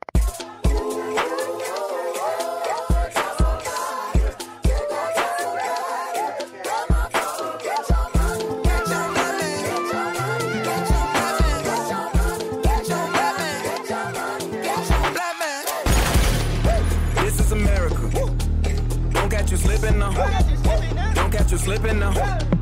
Look what I'm whipping now. This is America. Don't catch you slipping now.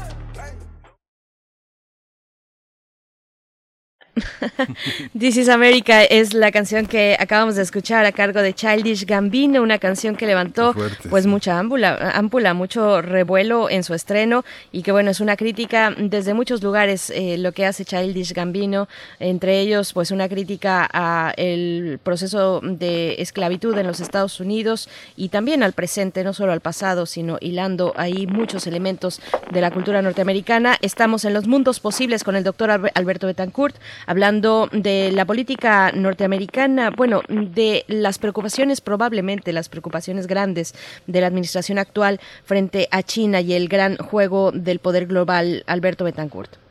Sí, eh, sí, Berenice, muchas gracias.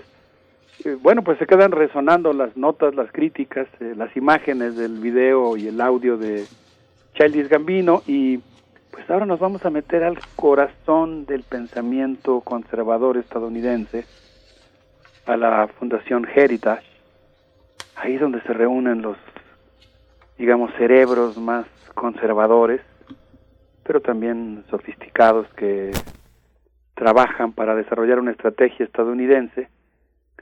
Eh, ahí se publicó, en, en, en su página se publicó el día 13 de enero, una nota que se refiere al hecho de que el 30 de diciembre se llegó a un acuerdo integral de inversión entre China y la Unión Europea que dice ahí igualará las condiciones de los inversionistas estadounidenses y europeos en China. Y habla de todas las implicaciones trascendentales que tendría este acuerdo integral de inversión. Ahora, si se llama, es más franco que llamarle acuerdo de libre comercio, porque la mayoría de los acuerdos de libre comercio no se refieren solo a aranceles, se refieren básicamente a reglas de inversión. Y algo que pues me pareció muy interesante es que pues este documento de la Heritage Foundation eh, plantea que la Unión Europea reproduce sus capitales en China y cada año invierte 180 mil millones de dólares. Del conjunto de estos capitales, Alemania es el principal inversionista y dice que el acuerdo integral de inversión pues implica un gran triunfo político y económico para China. La Fundación Heritage, insisto, con su visión completamente conservadora, pero siempre lo más afinada que puede para eh, poder realmente controlar el mundo, plantea que esto será un estímulo muy importante para el aumento del trabajo forzado en China, si lo refiere el documento, para acelerar su industrialización, para financiar su innovación tecnológica y para formar a sus técnicos. Y algo que le preocupa particularmente es lo que llama las fusiones agresivas de empresas chinas con empresas europeas. China está aprovechando la crisis económica europea, dice el documento, para comprar empresas estratégicas en la Unión Europea. Yo me puse a revisar algunos diarios, el periódico Vanguardia, por ejemplo, anunció justamente que en esta semana la Comisión Europea frenó, frenó el acuerdo integral de inversión y estudia 137 de los 5.200 productos que Europa importa de China. Por lo que pude ver, esto último no me atrevería a asegurarlo porque leí la noticia así suelta y ya no me dio tiempo de profundizar. Parece que las presiones estadounidenses están logrando frenar a, a Europa, a la Unión Europea, y evitar su acercamiento comercial con China. Entonces, bueno, pues como verán, tenemos un escenario eh, muy interesante Quisiera yo solamente concluir diciendo que el otro bastión conservador, la Rand Corporation, vislumbra cuatro escenarios posibles del escenario poder del escenario de poder económico y militar chino en 2050. Eh, sus cuatro escenarios son triunfante, ascendente, estancado o implosivo. Y pues prácticamente plantea que el triunfante implicaría cumplir la gran estrategia china, evitar una crisis mayor, lo considera relativamente menos probable, lo ve más, eh, ve más probable el ascendente o el estancado, que son una mezcla de grandes triunfos con grandes problemas, y ve poco probable el que yo creo que, según se despunta del análisis, sería hasta cierto punto el más deseado por la Rand Corporation, el escenario implosivo que implicaría que los problemas internos paralicen a China y la colapsen. Entonces, como ustedes verán, Berenice, Miguel Ángel, queridos amigos del auditorio, pues estamos ante un momento en el que vale mucho la pena que nuestro país esté muy atento observando lo que pasa en el terreno internacional y pues que se logre situar en una postura más de, de país eh, nuestro, amigo de Estados Unidos y amigo de China, ¿no? Más como un como un país que tiene su juego propio, que puede ser promotor de la paz, que puede jugar un papel fundamental en las negociaciones entre ambas naciones y que no se deje, eh, digamos, engatusar y caer en el juego de la nueva Guerra Fría y ponerse en, en alguno de los dos bandos. Sí, por lo menos, bueno, Biden este, empezó eh, celebrando el día de ayer con, eh, con tacos, ¿no? Y no con comida china, que es lo que más abunda, yo creo, en los Estados Unidos. Yo creo que las, yo creo que es la más peleada, ¿no? El yakimeshi y el chop suey. Yo creo que en cualquier parte de los Estados Unidos lo comes, pero los tacos optó por los tacos, que es alguna manera de, de fijarse en el mundo del maíz y no en el mundo no en el mundo de los caldos y las infusiones, ¿no? Y del arroz. sí, ha, habido varios presidentes de Estados Unidos a los que les gustan los tacos. George Bush, entre ellos, por ejemplo, ¿no? Era, eh, estaba hipnotizado por la comida. Claro, ahí no era la comida mexicana, digamos, con una impronta mexicana que era la comida Tex-Mex.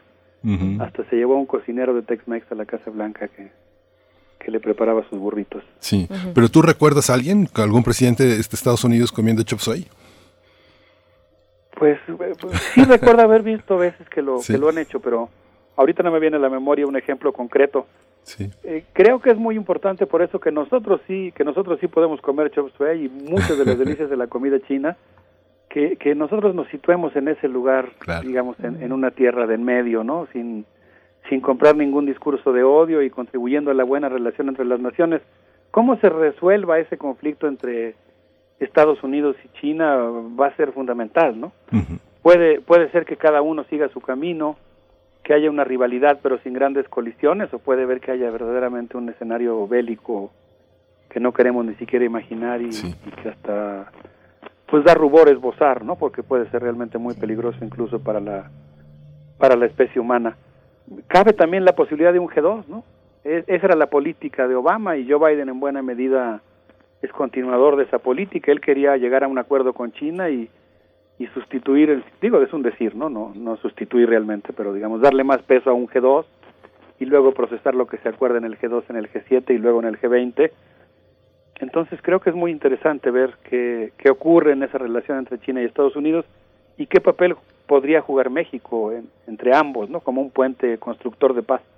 Sí, situarnos en esos puntos, no un punto, sino varios puntos intermedios que hay en la relación eh, de Estados Unidos y China.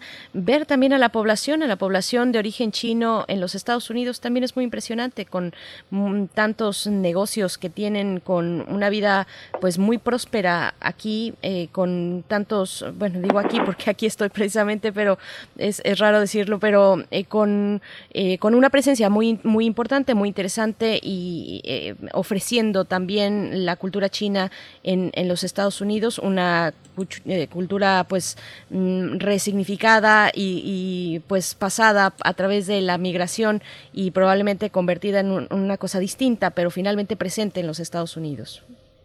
Sí, bueno, y pues también presente en México, ¿no? Es muy, muy interesante la, digamos, la relación que existe entre los tres países, ¿no? Entre Estados Unidos, China y México. Yo creo que que también estamos en un momento en el que nosotros podemos reconstruir la historia de México también con una perspectiva un tanto más cosmopolita, ¿no? Poniendo énfasis o reconstruyendo también eh, pues la riqueza, la enorme riqueza que tiene la, la vida diplomática de nuestro país y su relación con otras naciones. Pero qué privilegio tienes, Berenice, de estar en un lugar pues, eh, pues con tantos contactos con, con el continente asiático el continente en el que empezó la historia americana, ¿no? Que la historia de América pues comienza con la migración asiática. Así es, así es mucha mucha diversidad. Uno no sabe para dónde voltear, es realmente fascinante. Pero bueno, estamos ya en los últimos minutos de estos mundos posibles. Doctor Alberto Betancourt, va, mm, vamos a tener un cierre musical también. Sí, quisiera proponerles escuchar a Watt Waddell con esto que Watt Waddell con esto que se llama Fight. Forma parte de las diversas expresiones musicales y las canciones de protesta que se gestaron durante el movimiento Black Lives Matter y creo que pues nos habla de ese Estados Unidos consciente que ojalá que tenga la fuerza suficiente para imponer un camino de paz y evitar el camino de la de la guerra. A ver qué les parece como despedida esto que se llama lucha Les mando un gran abrazo, Berenice Miguel Ángel, y para todos nuestros amigos que nos hacen el, el honor de escucharnos. Muchas gracias, Alberto. Hasta pronto. Hasta pronto, Alberto Betancourt. Un abrazo de vuelta y dentro de ocho días nos escuchamos una vez más. Hasta luego. There's already so much pain, so much pain, so much pain. There's already so much pain, and there ain't nothing else we can do. Hey, it louder. There's already so much pain, so much pain, so much pain. There's already so much pain, and there ain't nothing else we can do. All right, listen up.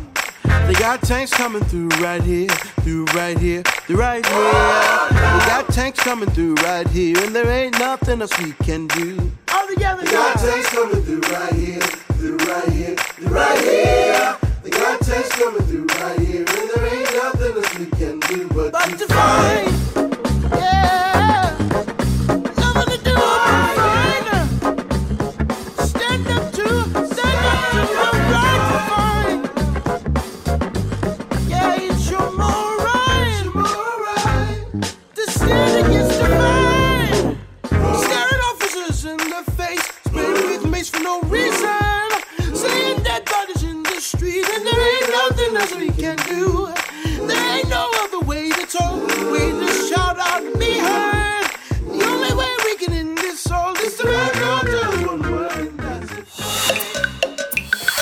Primer movimiento. Hacemos comunidad. Libertad. seguridad, Salud. identidad, Alimentación. libre desarrollo de la personalidad, educación. Pensar nuestros derechos humanos.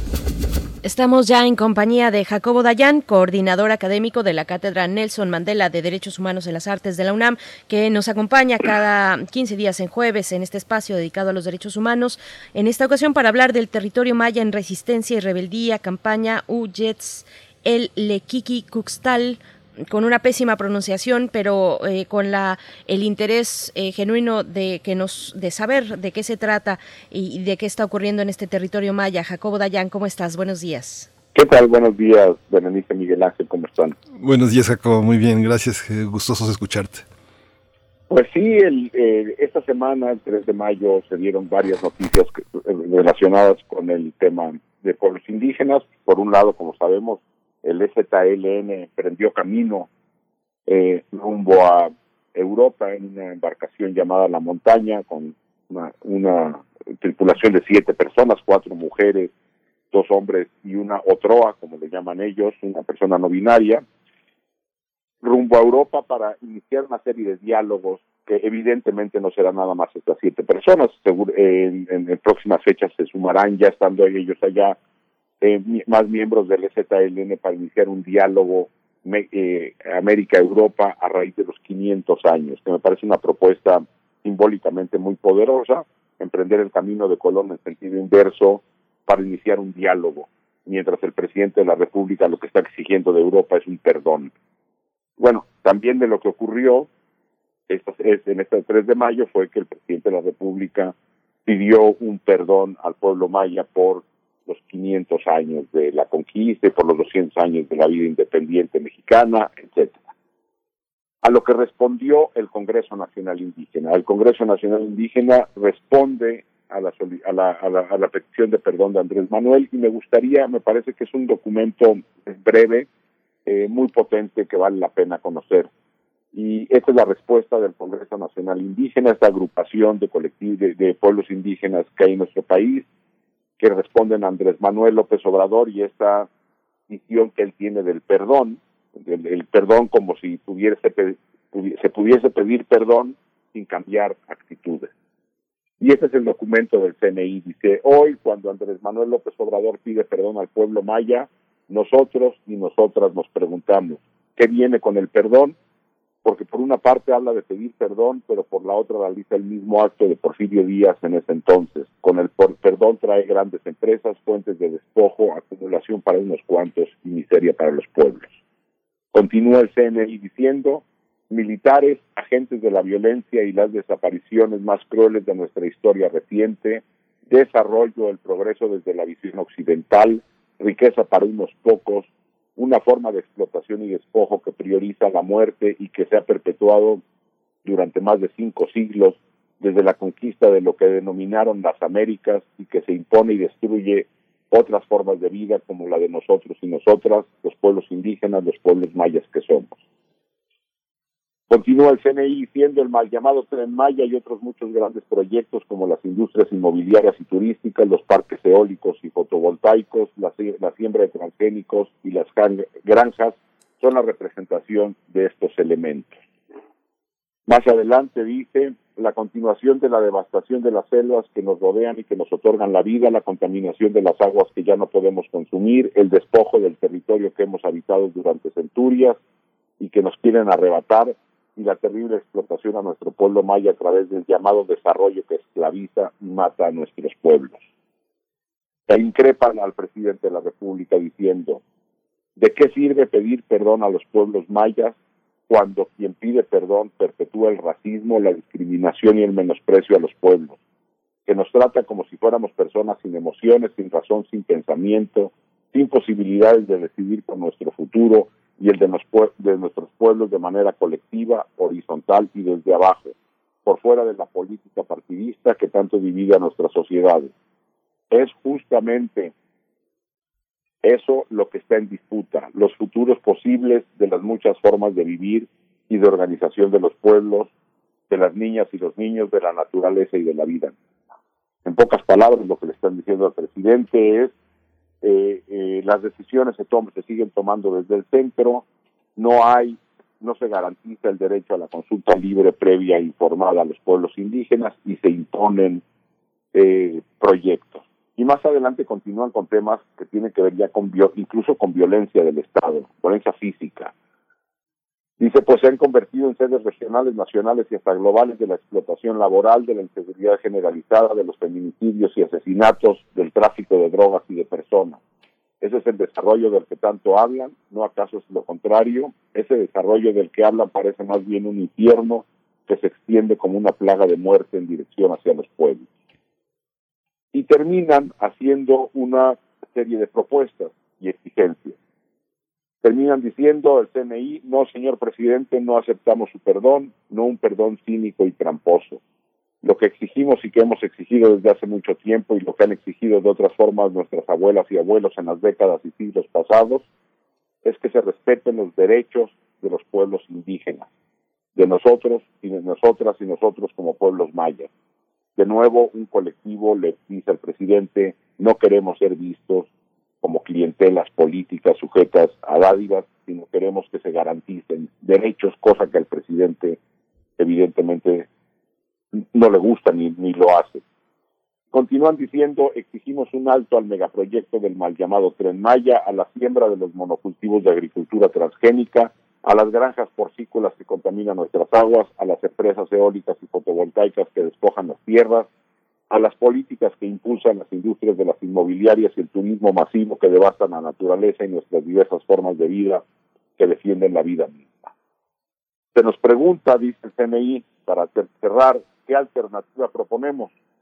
Proponemos formas de vida y no proponemos una, sino muchas, las los pueblos que somos. Lo que queremos son autonomías que nos permitan vivir bien en tranquilidad con la naturaleza, una vida digna no queremos que nos pidan perdón, exigimos el respeto al derecho de ejercer nuestras autonomías. Aquí estamos, señor presidente, aquí estamos los pueblos en lucha, aquí estamos y no nos rendiremos. Me parece que es un documento muy sólido y, muy contundente del Congreso Nacional Indígena que aborda muchos de los temas que incluso ahora con la pandemia eh, el mundo está volteando a ver, el tema de el, modelo económico en el, que, en el que nos encontramos, que es un modelo económico que genera desigualdad y que genera muerte y que, genera eh, devastación de, del medio ambiente, habla de la garantía de derechos, habla del respeto a, a, la vida en comunidad, habla de eh, la protección al medio ambiente y habla de eh, le habla a un presidente que nada más se habla a sí mismo, que va a pedir perdón por lo ocurrido en el pasado mientras cierra los ojos ante lo que está ocurriendo hoy. eh, eh, los pueblos indígenas, el CNI, el EZLN, lo han manifestado en diversas ocasiones en comunicados, la violencia cotidiana que sufren en cuanto a grupos paramilitares cercanos a sus comunidades, asesinatos, despojos de tierra, desapariciones, eh, y, y, el, y sobre todo el despojo de tierra y territorio, donde eh, las comunidades dejan de tener viabilidad a futuro. Y lo que tenemos también son un número importantísimo de defensoras y defensores de la tierra asesinados, basta recordar el caso de Damir Flores, y ningún y ninguno de estos casos acaba con alguna sentencia y mucho menos con la no repetición de los actos violentos. Creo que tendríamos que estar volteando más a ver lo que están diciendo desde el CNI y el ZLN.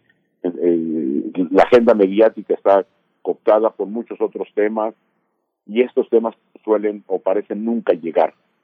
Y por eso hablan de 500 años de olvido y una sociedad que ha decidido voltear su rostro de el horror que viven los pueblos indígenas, no ahora, repito, en los últimos, los últimos siglos, décadas, eh, y, por más que levanten la voz, parece que el México urbano decide no voltearlos a ver y mucho menos el México de la política.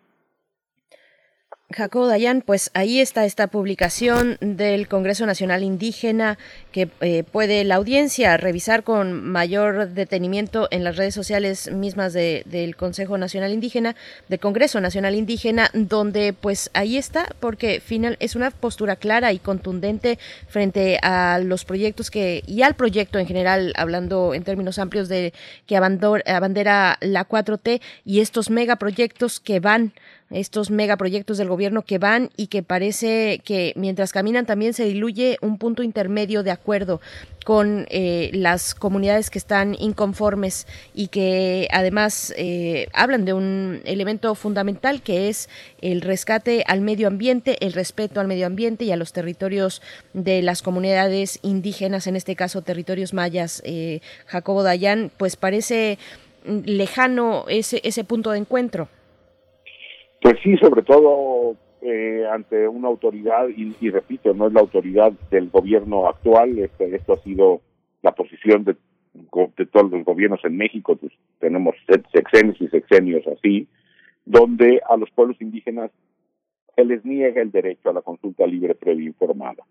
Simulan eh, consultas, pero, eh, y lo ha dicho Andrés Manuel López Obrador abiertamente, él consulta a ciudadanos, eh, personas, pero bueno, pues la ley, y no nomás mexicana, la ley internacional habla que cuando se está afectando tierra y territorio de comunidades y, eh, indígenas, hay un derecho colectivo a una consulta libre previa informada a los pueblos indígenas, que, que ha decidido negar como lo han decidido gobiernos anteriores.